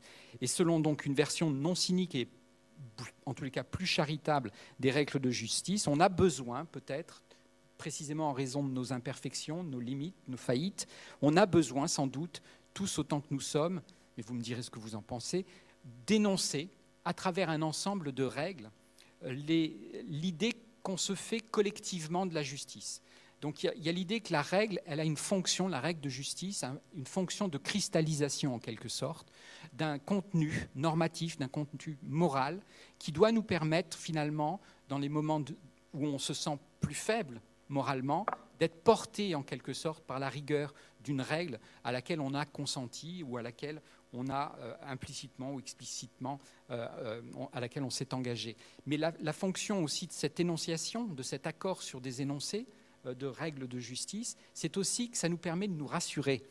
La règle de justice, elle a aussi pour fonction d'être, de constituer un espace dans lequel, un espace normatif, donc un espace dans lequel on va rencontrer les autres et on va tous s'assurer réciproquement qu'on va respecter les règles de justice. Donc la figure du contrat, par exemple, si elle a une telle puissance sociale du point de vue de la, littérature qui s'en est euh, servie, mais même du point de vue politique, quand on dit on va refonder le contrat social, on, on va se donner des règles euh, qui sont meilleures que nous ne sommes individuellement, qui sont meilleures même que nous ne sommes collectivement, et qui vont nous aider à nous porter à, la hauteur de l'idée qu'on voudrait euh, se faire de nous-mêmes, ou à, la hauteur de, l'idée qu'on se fait. Alors l'idéal, mais l'idéal comme un sorte de foyer de l'imagination, pour parler comme Kant, quelque chose qui nous, qui nous tire vers l'avant et qui nous rend meilleurs que nous sommes. Après, la question qui peut se poser, c'est la question de savoir pourquoi il y a des partages inégaux et pourquoi c'est un problème. Euh, la question ne va pas du tout de soi. Et ça, par contre, en revanche, on en a euh, pas mal discuté ce matin avec, avec les élèves. Et c'est là qu'on voit que la notion de règle de justice, elle a ceci de particulier dans un contexte comme le nôtre, un contexte moderne, de déboucher assez rapidement sur la notion d'égalité. Et ça ne va pas de soi. Euh, toutes les sociétés n'ont pas pensé euh, les règles de justice sur la base de l'égalité. Au contraire, pour beaucoup de sociétés, je dirais presque à l'échelle de l'histoire de l'humanité, l'ensemble des civilisations ont toujours plus ou moins pensé que ce qui était constitutif de la notion de justice, c'était une intégration sociale différenciée, avec chacun une nature spécifique, qui s'accompagnait d'un ensemble de recommandations, de prescriptions, d'attentes, euh, d'espérances qui lui étaient propres en tant qu'il appartenait à ce groupe. Donc plutôt l'idée de, chacun ses règles de justice d'une certaine manière et un schéma d'ensemble qui permettait une forme de complémentarité, mais qui ne prévoyait absolument pas que chacun ait la même chose. Euh, ça, c'est une, une invention très audacieuse euh, dont on ne s'est peut-être pas complètement toujours remis. Euh, en tous les cas, Tocqueville expliquait que c'était vraiment quelque chose de, fondamental, ce fait de légalisation des conditions. D'un seul coup, il y a une génération, comme il l'appelle la, génération euh, vigoureuse et audacieuse hein, des révolutionnaires de, 1789 et, des autres révolutions, qui se sont dit qu'il fallait porter ce processus, l'accompagner, ce processus d'égalisation des conditions. Ça, c'était assez inédit, et à l'échelle de l'histoire de l'humanité, c'est très bref C'est vraiment très bref. Donc c'est normal qu'on ait encore quelques problèmes. C'est que l'idée est encore une idée neuve, d'une certaine manière. Mais essayons de reconquérir le point de vue à partir duquel l'idée ne va pas de soi, d'une certaine manière. Quelles sont là les raisons qui peuvent poser problème pour nous hein, aujourd'hui euh, dans l'idée de, partage inégal? On peut dire deux choses, je crois. Peut-être plus, mais là, je ne sais pas les, les, autres. Vous me le direz les autres. En tous les cas, deux principales m'apparaissent à ce niveau-là. La première chose à dire, ce serait que ces partages inégaux posent un problème quand ils sont d'une amplitude telle que ça, entame les chances de survie euh, des personnes les moins dotées dans la société. Donc ça, nous renvoie à la question de l'extrême du dénuement, ça renvoie à la question, à la situation des migrants d'une certaine manière. Donc c'est l'idée qu'il y a des personnes pour lesquelles l'inégalité du partage est une question de vie et de mort. Euh, ce n'est pas simplement une question de confort, ce n'est pas une question de savoir si on va avoir deux téléphones, trois téléphones, quatre téléphones, c'est vraiment une question de survie. Et on sait que de ce point de vue, à l'échelle globale, il y a encore des différences massives. Euh, il y a des gens qui meurent d'injustice euh, aujourd'hui. Donc ça, c'est une des premières raisons pour lesquelles, au nom de la vie, je ne dis pas le caractère sacré de la vie, mais enfin, c'est quand même mieux de vivre que de ne pas vivre, enfin, pour beaucoup d'entre nous, je pense. Donc on pourrait considérer que c'est une raison pour laquelle le partage inégal pose problème. La deuxième est un peu plus complexe, je dirais. Euh, elle renvoie à un plan un peu plus général qui stipulerait que les partages inégaux posent problème quand ils affectent négativement la capacité des moins bien dotés, des moins bien lotis, à jouir de la liberté. Et cette liberté qui est précisément euh, ce, plan à partir duquel la modernité nous a appris à nous concevoir nous-mêmes, d'une certaine façon. En tous les cas, l'idée euh, selon laquelle, pour se définir en tant qu'être humain, il faut pouvoir jouir précisément de, cette liberté. Or, Rousseau, encore une fois, nous a appris que la liberté n'est rien euh, si les conditions de son exercice ne sont pas appliquées, assurées, garanties. C'est-à-dire pas simplement assurées, mais même garanties il faut que les individus puissent compter sur ces conditions-là pour que euh, la, liberté puisse s'épanouir véritablement. Et c'est dans ce contexte-là que se pose une question tout à fait difficile pour nous, alors qu'on peut exprimer de mille manières, mais par exemple, une des manières habituelles de le dire, ça consiste à dire euh, l'idée telle qu'elle est dans son principe général et puis la réalité de cette idée telle qu'elle est euh, dans les pratiques sociales. Donc on peut dire on a défendu l'égalité, on a affirmé la liberté, mais après, bien, il, y a des, ratés sur le plan social, sur des ratés sur le plan de la mise en œuvre. On n'y est pas encore complètement. On va dans cette direction, mais on n'y est pas. C'est quand euh, les, élèves te disent euh, finalement, euh, vous restez beaucoup dans l'idéal. Mais d'une certaine manière, beaucoup de nos idées sont des idéaux. Il n'y a, pas, a pas de raison d'en avoir peur. c'est quelque chose qui nous tend et ça vient de nous. c'est nous qui le produisons. Donc il y a un élément de finitude. C'est pas, pas déconnecté du, du monde. C'est pas dans le ciel des idées. c'est dans nos idées c'est en nous, euh, d'une certaine manière, en tant qu'individu et en tant que collectivité. Mais donc il y a cette manière de le dire. La liberté, par exemple, telle qu'elle est affirmée, la liberté telle qu'elle est réalisée. Et ça renvoie à une, autre manière de le dire qui traduirait plutôt l'idée que ce qui est intéressant, ce n'est pas simplement d'énoncer un principe, la liberté, la valeur, mais de penser la valeur réelle que cette liberté a pour nous, c'est-à-dire au sens qu'est-ce que ça vaut d'être libre. Qu'est-ce que ça me permet de faire concrètement d'être libre? Donc ça, c'est une question que Rawls a posée, euh, euh, Marie en, parlait tout à l'heure, qui consistait à dire qu'il ne faut pas simplement se préoccuper de l'énonciation d'un certain nombre de droits, de libertés fondamentales, il faut demander quelle est la valeur d'usage de ces idées-là.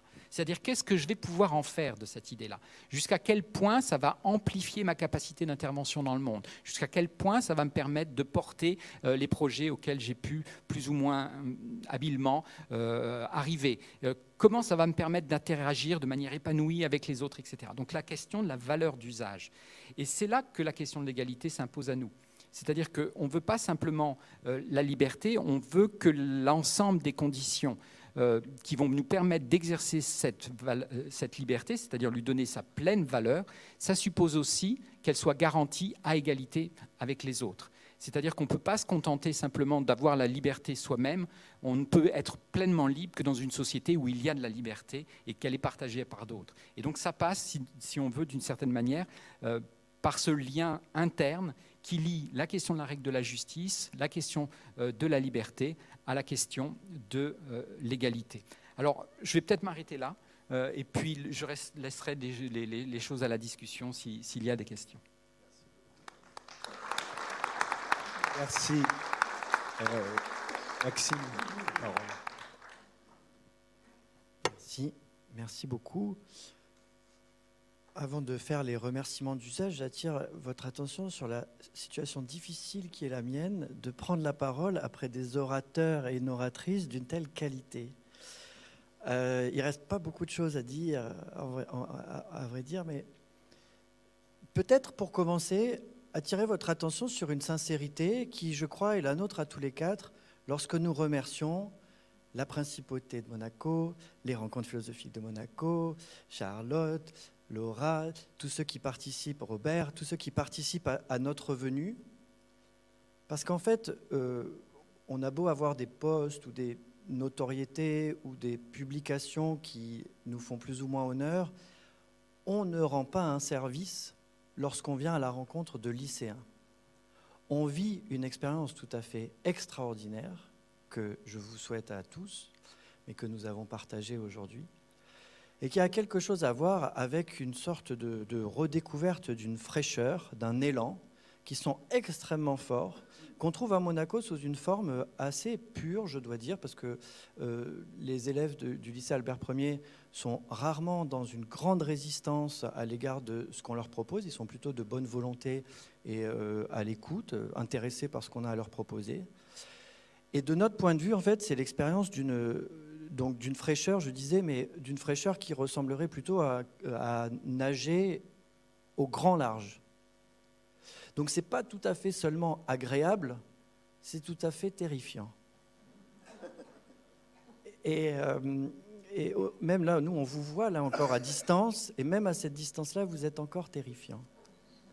Vous êtes terrifiant parce qu'il y a, on voit en vous quelque chose qui se trouve en nous tous, et qui est en effet une certaine liberté dans l'ignorance. Et c'est de cette liberté dans l'ignorance que la philosophie part. C'est-à-dire, comme beaucoup me l'ont dit ce matin, je ne sais pas. Je ne sais pas quoi dire, je ne sais pas quoi en penser. Et c'est justement parce qu'on ne sait pas, on ne sait pas justement ce que c'est que la justice, qu'on s'est mis à réfléchir ensemble tout au long de cette journée. Et qu'on est aussi là ce soir pour partager en fait cette euh, stupéfaction en réalité avec vous. Et donc c'est pour cette stupéfaction partagée en fait que je vous remercie tous d'être là ce soir de nous avoir invités et de partager euh, ce moment avec nous. Alors, ça, c'est juste l'introduction. Euh, je vais quand même vous parler de ce, que, de ce qu'on s'est dit, parce que ce qui est extraordinaire quand on, quand on prend au sérieux ce, ce, bain dans le grand large, là, bien sûr, nous, on est en quelque sorte des maîtres nageurs, on, sait à peu près naviguer, mais quand même, quand on est maître nageur tout au large, ben, en fait, on ne sait pas tellement plus où on va aller que lorsqu'on apprend à nager. Et il se trouve que euh, aujourd'hui, en réfléchissant sur euh, euh, la justice et l'injustice, les élèves m'ont apporté, en fait, au cours des séances que j'avais de mon côté, des choses qui ressemblaient, en fait, à ce qui a été dit ce soir par des philosophes professionnels citant de grands philosophes et qui parfois ont rejoint des choses qui venaient directement en fait, d'une réflexion de la part des élèves sur leur propre expérience, et y compris justement sur ces fameuses notes du bac 2023 qui, qui à certains d'entre eux a inspiré un si grand sentiment d'injustice, qui est peut-être, en fait, on s'en est aperçu assez rapidement de l'ordre de la déception ou de la frustration, et donc finalement de l'ordre de toutes sortes d'émotions en réalité, tout un, tout un, un spectre d'émotions où finalement, d'une manière intense ou moins intense, ce qu'on entendait, c'était, disons, une forme de souffrance. Et en effet, si la justice se dessine en quelque sorte comme la lumineuse ombre portée de l'injustice, à l'injustice elle-même, on en fait l'épreuve quand même dans une, dans une souffrance. Donc en effet, on s'est vite aperçu avec les élèves euh, de ce dont Marie parlait tout à l'heure à propos de Young, c'est-à-dire qu'en effet, on ne se pose pas vraiment la question de la justice ou de l'injustice. En fait, cette question, elle se pose à partir d'une souffrance qui nous donne l'expérience directe, une expérience directe qui s'exprime sous la forme d'une injustice, et dont on va chercher à se défaire par toutes sortes de méthodes qui reviennent toutes à chercher la justice. Ce qui est intéressant, c'est qu'on a tous parlé du principe, n'est-ce pas, la justice comme principe. Et comme vous savez, c'est une idée euh, grecque hein, qui, euh, qui consiste à penser qu'on va partir de choses très abstraites posées au départ, posées en premier, c'est le sens même du mot principe, c'est ce qui vient en premier, et à partir de là, on avance. Et en fait, ce que l'expérience nous montre, mais même l'expérience la plus, la, plus commune de, de, nos élèves qui sont déçus par leurs notes, c'est qu'en fait, ce n'est pas vraiment du principe abstrait de la justice qu'on part pour ensuite se demander comment on l'applique dans la réalité. On part plutôt d'une expérience de la souffrance, quand elle est tragique, comme en Ukraine, quand elle est, disons, euh, plus banale, comme dans l'expérience de, nos élèves, dans les deux cas, c'est d'abord de la souffrance. Euh, c'est dans l'expérience de la souffrance qu'en fait, ce n'est pas tellement la différence entre la justice et l'injustice qui se joue, c'est la certitude qu'il est nécessaire pour vivre de sortir d'une situation vécue comme injuste. Alors, donc, j'insiste avec euh, peut-être euh, énergie, une énergie peut-être euh, pas nécessaire, mais qui me semble, enfin que j'ai reçu ce matin sur, cette, cette, ce caractère primordial en fait de la souffrance pour comprendre l'injustice, et donc sur le caractère premier de l'injustice par rapport à la justice. C'est un peu contre-intuitif parce que on construit le mot même d'injustice par le privatif qu'on ajoute à la justice. En réalité, ça va plutôt dans l'autre sens. C'est-à-dire que la justice se construit, pour ainsi dire, à tâtons, à partir des injustices identifiées. C'est justement pour ça, pour revenir à l'Ukraine, que l'Ukraine se trouve désormais, pardon, les géographes en tombent de leur chaise, mais se trouve au cœur de l'Europe, au milieu de l'Europe. Pourquoi est-ce que l'Ukraine se trouve au milieu de l'Europe? Parce qu'en fait, c'est à partir de l'injustice que l'on va pouvoir composer, comme je disais, à tâtons, la définition de ce que c'est que la justice. Voilà. Alors, euh, à partir de là, justement, pour aller à tâtons sur le chemin de la justice, à partir de sa propre souffrance, à partir de souffrances vécues, en fait, nous, on s'est demandé, et je vous, partage un peu la question parce que elle est très vaste, donc ça prendrait des heures d'y répondre. Mais la question qu'on s'est posée, c'est la suivante. À quelles conditions les souffrances cessent-elles d'être vécues comme des injustices? C'est-à-dire, à quelles conditions est-ce qu'on peut avancer sans forcément identifier sa propre souffrance sous le registre de l'injustice, et plutôt comme un levier, c'est-à-dire parce que, et plutôt comme un levier de transformation, de transformation de la réalité. Je vous dis ça pourquoi? Parce que vous pourriez me dire, bah, après tout, c'est pas grave, on vit une injustice, c'est une réalité, et donc on va envisager les moyens, par exemple, de faire reconnaître cette injustice. Du point de vue du droit, par exemple, le droit international, c'est absolument fondamental. Du point de vue des interactions humaines et du, je dirais, des frustrations individuelles, la question se pose un petit peu différemment. La question est de savoir comment faire en sorte que nos expériences les moins agréables, les moins satisfaisantes, soient plutôt des leviers pour vivre que euh, des entraves, c'est-à-dire interprétées comme une sorte d'injustice cosmique, c'est-à-dire comme si, en fait, c'était vraiment quelque chose qui ne devait pas arriver. Voilà, si nos souffrances étaient des choses qui ne devaient pas arriver. Donc il faut penser à partir de là ce que c'est que la réparation, n'est-ce pas, ce que c'est que la correction, euh, ce que c'est que... Bon, il y a tout un tas de, de, protocoles en fait qui permettent de penser comment on passe d'une situation de souffrance injuste à une situation en fait qui améliore les conditions de vie. Mais finalement, la justice, en fait, ce sera toujours partir d'une souffrance pour aller vers l'amélioration des conditions de vie. Donc à partir de la réparation, la correction, etc.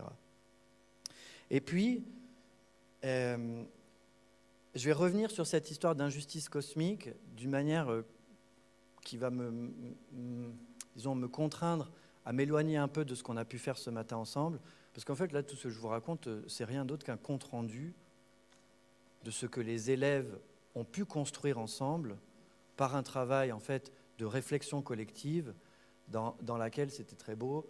En fait, euh, on, comment, on, se commentait les uns les autres jusqu'à ce qu'on arrive à, des, à des, idées philosophiquement satisfaisantes. Avec une autre classe, on est parti pas tellement du concept d'injustice, mais j'avais envie de les faire travailler à partir du concept de faute et de, de, cette, de cette particularité des interactions entre individus qui consiste à se renvoyer la faute l'un à l'autre. Comme vous savez, c'est toujours la faute des autres. Pourquoi?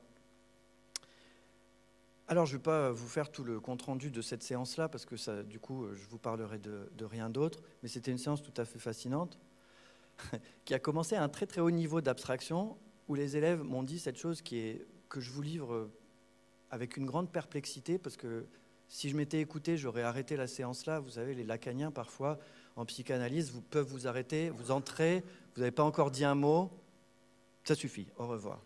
Ou alors, au bout de cinq minutes, ça y est, c'est terminé. Bah, eux, cet après-midi, c'était un peu comme ça, c'est-à-dire qu'au bout de quelques moments d'analyse du terme de faute, on est arrivé à, à, ce qui aurait pu être une conclusion, que toute faute est un échec. Alors là, moi, j'ai écrit ça au tableau et j'avais plus qu'une envie, c'était de m'asseoir et de regarder la phrase en me disant, je crois que c'est juste, mais je crois qu'il y a quelque chose qui se dit dans ce repli en fait entre deux concepts qui ne sont pas immédiatement identifiables, qui est, très puissant.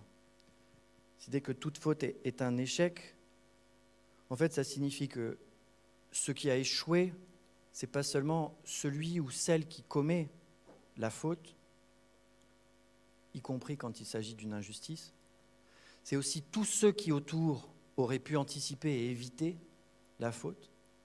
C'est aussi toutes celles et tous ceux qui, sans la commettre, euh, comment dirais-je, euh, ne la n'y répondent pas, voilà, n'y répondent pas.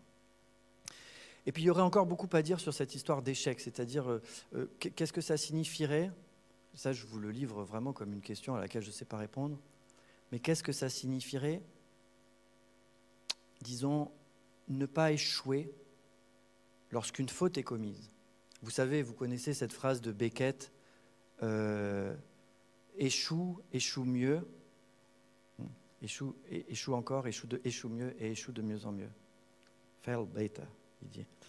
Donc cette, histoire, de, cette histoire de faute là et, de, faute qui est un échec m'amène à une petite réflexion que je voudrais à présent euh, partager avec vous et qui est qui n'est pas de l'ordre de ce qu'on a fait ce matin, mais qui, voudrait prolonger un petit peu euh, l'idée, en fait, de, cette difficulté à ne pas associer une expérience difficile ou une expérience douloureuse ou même une souffrance à une injustice cosmique. Parce qu'en fait, pour le dire euh, de manière assez brièvement, enfin assez, assez brève, pardon, euh, il y a quelque chose dans la souffrance qui contient déjà l'idée même de la faute. Pourquoi? Qu'est-ce que souffrir? En fait, c'est traverser une expérience pénible dont on ne veut pas. Par conséquent, en fait, c'est une expérience qui, en quelque sorte, ne passe pas. C'est-à-dire qu'on ne peut pas laisser passer ça. Ça ne passe pas. On ne peut pas laisser passer ça. Euh, on voudrait que ça passe, et puis ça ne passe pas. Donc ça continue.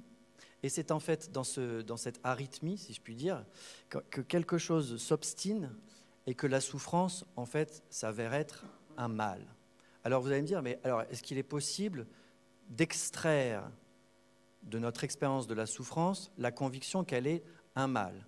Je vous réponds non. Pourquoi? Parce que ce qui définit la souffrance, c'est justement qu'on la rejette. Donc on ne fait rien d'autre qu'exprimer le rejet que nous avons de la souffrance quand nous l'identifions comme un mal. Donc la question, c'est pas de savoir si on arrivera un jour à accepter la souffrance, c'est pas tout à fait ça la question. En fait, le, problème, c'est que dans la souffrance, il y a quelque chose, comme je l'ai dit, qu'on ne peut pas laisser passer. C'est-à-dire, on se dit, ça, on n'y survivra pas, on ne peut pas accepter ça. Et donc pourquoi on ne peut pas accepter ça? Parce que si on acceptait ça, on en mourrait. Donc en fait, il y, a un rejet très fondamental qui met en faute pas seulement celui ou celle ou ceux qui nous font souffrir, mais qui met en faute euh, l'expérience elle-même. Donc c'est l'expérience qui est en faute lorsque l'on ressent de la souffrance. Cette faute-là, c'est-à-dire la faute que commet l'existence à notre égard au moment où on ressent de la souffrance, cette faute-là est la plus problématique de toutes. Parce que que celui ou celle ou ceux qui vous font souffrir soient en faute, ça pour le coup, ça relève du domaine du droit. En revanche, que l'existence est tort, en quelque sorte, de vous faire souffrir, c'est ce que vous ressentez dans le moment, et c'est ce qui est le plus difficile à, euh, à faire sortir, à retirer en fait de cette expérience de la souffrance. C'est-à-dire, pourquoi est-ce que, que personne n'est en faute? C'est-à-dire, il y a quelqu'un qui peut être en faute dans le fait qu'on vous fasse souffrir, mais dans votre expérience de la souffrance, il y a quelque chose en vous qui rejette l'expérience elle-même et qui la considère en fait comme une faute. Donc finalement, ce que vous demande toutes vos souffrances, c'est pas seulement de les surmonter, c'est aussi dans votre expérience d'enlever ce qui relève de la faute. C'est-à-dire que vous en voulez à quelqu'un, même, si- même s'il n'y a personne. En fait, souvent, on s'en veut à soi-même aussi, de, s'être mis dans cette situation, euh, de supporter cette situation, alors- qu'en réalité, tout le problème est qu'on ne la supporte pas et qu'en plus, on n'a peut-être pas complètement tort, euh, de ne pas la supporter. On peut avoir de bonnes raisons de vouloir en sortir. Et donc, en définitive, ce qui crée l'impression d'une injustice cosmique, c'est-à-dire pourquoi moi Entre parenthèses, je me suis aperçu d'une chose, c'est qu'il y a deux types de, personnes dans ce, dans ce rapport à la, disons, à la souffrance ou à la surprise, la surprise de la souffrance. Il y a deux questions qu'on se pose. Je crois qu'il y a vraiment deux types de personnes, avec peut-être un spectre entre les deux. Il y a ceux qui se disent pourquoi moi? Pourquoi ça tombe sur moi? Et il y a ceux qui se disent qu'est-ce que j'ai fait de mal? Je me suis aperçu euh, avec ma compagne quand le frigo est tombé en panne. C'est-à-dire que moi, quand mon frigo tombe en panne, je me dis oh non, pourquoi moi? Parce que franchement, non, pas cet après-midi, pas non, j'ai pas envie de régler ce problème. Alors qu'elle se disait qu'est-ce que j'ai fait de mal pour que ça tombe en panne? Et c'était très intéressant parce que ça signifie qu'il y a des différentes postures du sujet face à une. Alors bon, vous m'a- m'accorderez qu'un frigo qui tombe en panne en termes de souffrance, euh, c'est quand même assez, assez bas. Donc c'est pour ça qu'on a pu s'observer. Mais euh, ce qui compte, mais ce qui compte, c'est quand même que c'était une injustice parce que moi j'étais pour rien et elle non plus en réalité. Si je prends des exemples très triviaux comme ça, c'est qu'en fait ils nous permettent de penser des, des manières dont on, on- on s'enferme nous-mêmes dans des conceptions de la réalité qui masquent la réalité elle-même. C'est-à-dire que on, on se masque dans le refus de l'expérience, on masque une, une évidence absolument fondamentale, c'est que nous ne la contrôlons pas entièrement. Et donc que nous pouvons entrer en interaction avec ce qui se passe, et que c'est à partir de cette interaction-là que nous retrouvons ce que les philosophes appellent notre agentivité, c'est-à-dire notre capacité d'orienter le devenir. Donc, si en fait j'ai insisté sur l'importance de l'injustice pour arriver à la justice, c'est que ce chemin vers la transformation des situations, ce chemin pour changer, disons, individuellement la manière dont on vit les choses, pour pas sentir comme injuste toutes nos frustrations, mais aussi collectivement pour savoir lutter contre les injustices de manière efficace, que ce soit dans le petit ou dans le grand, on en passera toujours en fait par la nécessité d'accepter certaines expériences comme devant nécessairement passer, comme faisant partie de la vie. Et pardon, je vais à nouveau revenir en Ukraine parce que je suis tellement content de voir mon ami Constantin Sigov dans la salle que du coup ça oriente un peu la, manière dont je parle vers des réflexions sur l'Ukraine et, sur le fait que j'ai entendu beaucoup les Français saluer, à juste titre, le courage des Ukrainiens, la résilience des Ukrainiens, et en fait la manière dont ils font face à une expérience qui est vraiment, je dirais, l'expérience euh, la plus, intense en fait d'une souffrance collective, qui est la guerre, et, la guerre dans la posture d'un pays agressé. Mais je voudrais attirer votre attention sur une chose particulière que j'ai perçue, y compris en parlant avec toi. C'est une approche de cette situation qui consiste à l'accepter pas comme une chose acceptable, mais comme une expérience historique réelle. Ça existe, ça se passe, et comme ça se passe, maintenant ça fait partie de la vie. Ça fait partie de la vie. C'est terrible à dire en fait, c'est presque, je me sens même mal de le dire moi qui ne suis pas dans cette situation euh, extrême, mais lorsque vous entendez des gens qui vivent des situations extrêmes et qui sont capables de prendre cette posture, c'est-à-dire qui n'est pas une posture d'injustice cosmique, qui n'est ni le pourquoi moi, ni le qu'est-ce que j'ai fait de mal, mais qui est ça, ça me fait mal, et on va le faire passer. C'est-à-dire on, va, le traverser et on va, faire, va, on va s'en débarrasser. Cette posture-là n'est pas une posture qui consiste à évaluer la question de savoir ce qui est juste ou injuste, qui est une question euh, juridique, de droit, etc. Mais j'attire votre attention sur une posture morale. Cette posture morale, elle consiste à assumer l'expérience, cette expérience qui est la nôtre comme être euh, existant, comme être humain, qui traversons cette, euh, cette vie-là, dans tout ce qu'elle apporte y compris de moins désirables, et de faire avec, y compris pour, euh, je dirais, corriger la situation. Et je pense que cette leçon, donc, qui vient d'un grand peuple dans une situation très tragique, c'est une leçon que euh, nous, dans des situations peut-être individuelles moins tragiques, nous pouvons retenir justement lorsqu'il s'agit de penser l'injustice. C'est-à-dire, encore une fois, faire la part entre une émotion très intense qui, est, qui relève du registre de la souffrance et qui nous demande qu'on change le monde, et la notion d'injustice cosmique qui supposerait que quelque chose dysfonctionne absolument et nous mette dans, en, je en rage ou en panique et en réalité dans une situation d'impuissance face à cette injustice. Hein.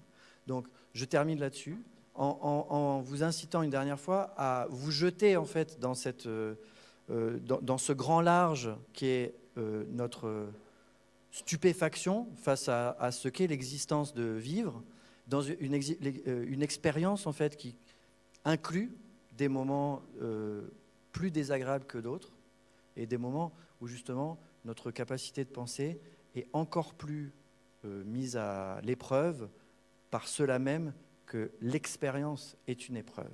Voilà. Merci à vous. À vous, à vous de parler. Merci.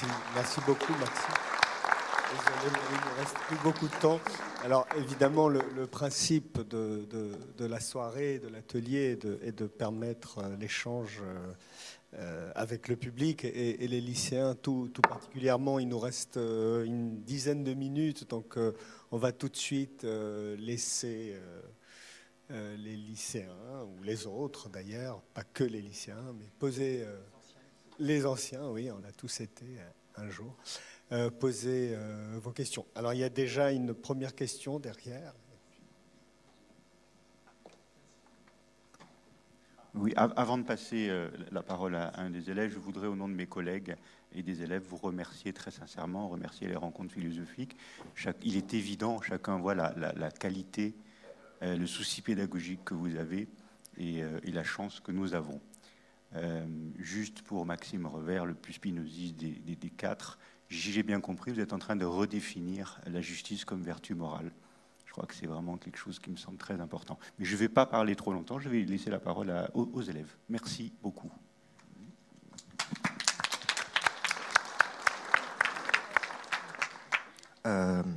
J'avais juste une question pour euh, Madame Garot et euh, ses propos sur la, réflexion normative. Euh, dans un monde qui serait donc intrinsèquement injuste, est-il injuste d'être heureux? Merci pour cette question qui me fait penser nécessairement à Adorno et au minima moralia. Adorno était un philosophe allemand l'un de ceux qui a fondé la théorie critique allemande que vous connaissez peut-être, mais qui se demandait s'il était possible d'être, euh, euh, de mener une vie bonne dans un monde faux. Euh, alors, effectivement, c'est donc bon. Je, pense que. Alors, je, vais, m'appuyer sur ce qui, a, été dit par Patrick tout à l'heure, à savoir que les idéaux sont des idées qui viennent de nous, euh, et qui exprime d'une certaine manière euh, la puissance de notre esprit, de notre imagination, et, qui témoigne de, la capacité qui est aussi celle de cet esprit de néantiser le monde. Euh, de, le représenter autre que ce qu'il que. Bon, le fait est que je, pense qu'un monde entièrement injuste est, un monde analogue à un monde entièrement juste, c'est-à-dire c'est un, monde qu'on ignore. Euh, je pense que euh, ce que nous appelons justice, dont il a été rappelé euh, tout à l'heure que, cela avait pu être différent d'une époque à l'autre, hein, évidemment, le, contenu même de cette idée a varié historiquement, renvoie à des expériences euh, voilà, que nous faisons euh, dans des cadres plus ou moins euh, larges, interpersonnels, puis collectifs, et que nous projetons comme des expériences désirables à plus ou moins grande échelle. De la même manière, les expériences de l'injustice, alors, ce sont des expériences. Enfin, moi, je suis assez d'accord avec ce qu'a dit, ce qu'a dit Maxime, c'est-à-dire, je pense qu'il y a euh, enfin, la raison pour laquelle, c'est ce que dit Yang, hein, la raison pour laquelle on se met à réfléchir à la justice, généralement, c'est parce que est témoin, victime ou auteur d'injustice. Euh, et, comme ça a été aussi dit par Patrick, ça nous arrive. Euh, et, donc, mais ce qui y a de très particulier dans cette expérience-là, c'est qu'elle est, elle est double en réalité. C'est-à-dire qu'elle est à la fois expérience d'une négativité et en même temps expérience de la possibilité de son dépassement. Euh, voilà. Donc, euh, je ne sais pas si ça. Donc, est-ce qu'il est possible de vivre justement dans un monde injuste? Euh, Parce que, en fait, ça, j'ai, pas vraiment répondu à cette question-là. pardon? C'est, recommandé, mais c'est vrai que c'est particulièrement difficile. Enfin, je pense que bah, dans un monde injuste, les individus ont à régler tout un tas de dilemmes euh, qui les place dans la situation d'agir euh, peut-être le moins mal possible dans certains cas, euh, plutôt que tout simplement bien. c'est la raison pour laquelle, effectivement, on, peut penser qu'à un moment donné, à l'action morale doit répondre une action de type politique. et que les, problèmes doivent être résolus non plus simplement au plan individuel, mais aussi au plan collectif. Question juste là.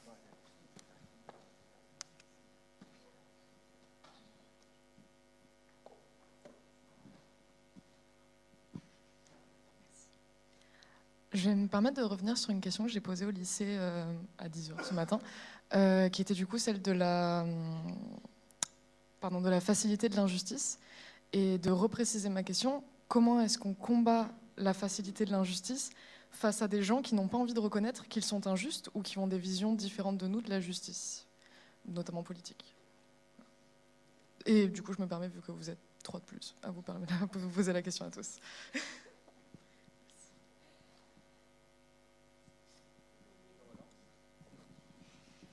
Alors, je pense que les deux cas que vous identifiez sont des cas différents. Euh, je pense que ne pas partager les mêmes conceptions de la justice et ne pas vouloir euh, reconnaître que son comportement est injuste, ce ne sont pas les mêmes cas de figure. Dans la première euh, configuration, ce qui est préservé, c'est la possibilité d'une discussion, en fait, sur ce qu'il en est de la justice. discussion qui peut évidemment produire des déplacements au terme desquels bah, on pourra effectivement reconnaître que la conception à laquelle on souscrivait par le passé n'est plus la bonne, par exemple, et qu'effectivement, au regard de la nouvelle conception qu'on adopte, eh bien, on peut requalifier le comportement euh, qui était le sien euh, par le passé d'injuste. je pense que la question, l'autre question, la question de savoir que faire quand on est confronté à quelqu'un qui refuse, qui refuse de, considérer qu'il a commis une injustice, euh, est une question euh, plus complexe. En même temps, je pense que nécessairement, si vous, rentrez dans un processus d'accusation hein, ou de dénonciation, cette personne va aussi être, enfin, alors, elle peut ne pas, mais alors là, on, franchit encore un cap. Elle va être, euh, en principe, contrainte de se justifier. Il y a évidemment un lien entre la question de la justice et la question de la justification. Euh, donc, donc, bon, donc, si elle accepte de se justifier, peut-être qu'on peut, peut-être qu'on peut avancer. Euh, si elle accepte pas, si elle répond par la violence ou par le silence ou par l'indifférence, euh, bah, je, personnellement, je sais pas. Moi, je pense que de toute façon, on ne peut pas ne pas essayer de discuter.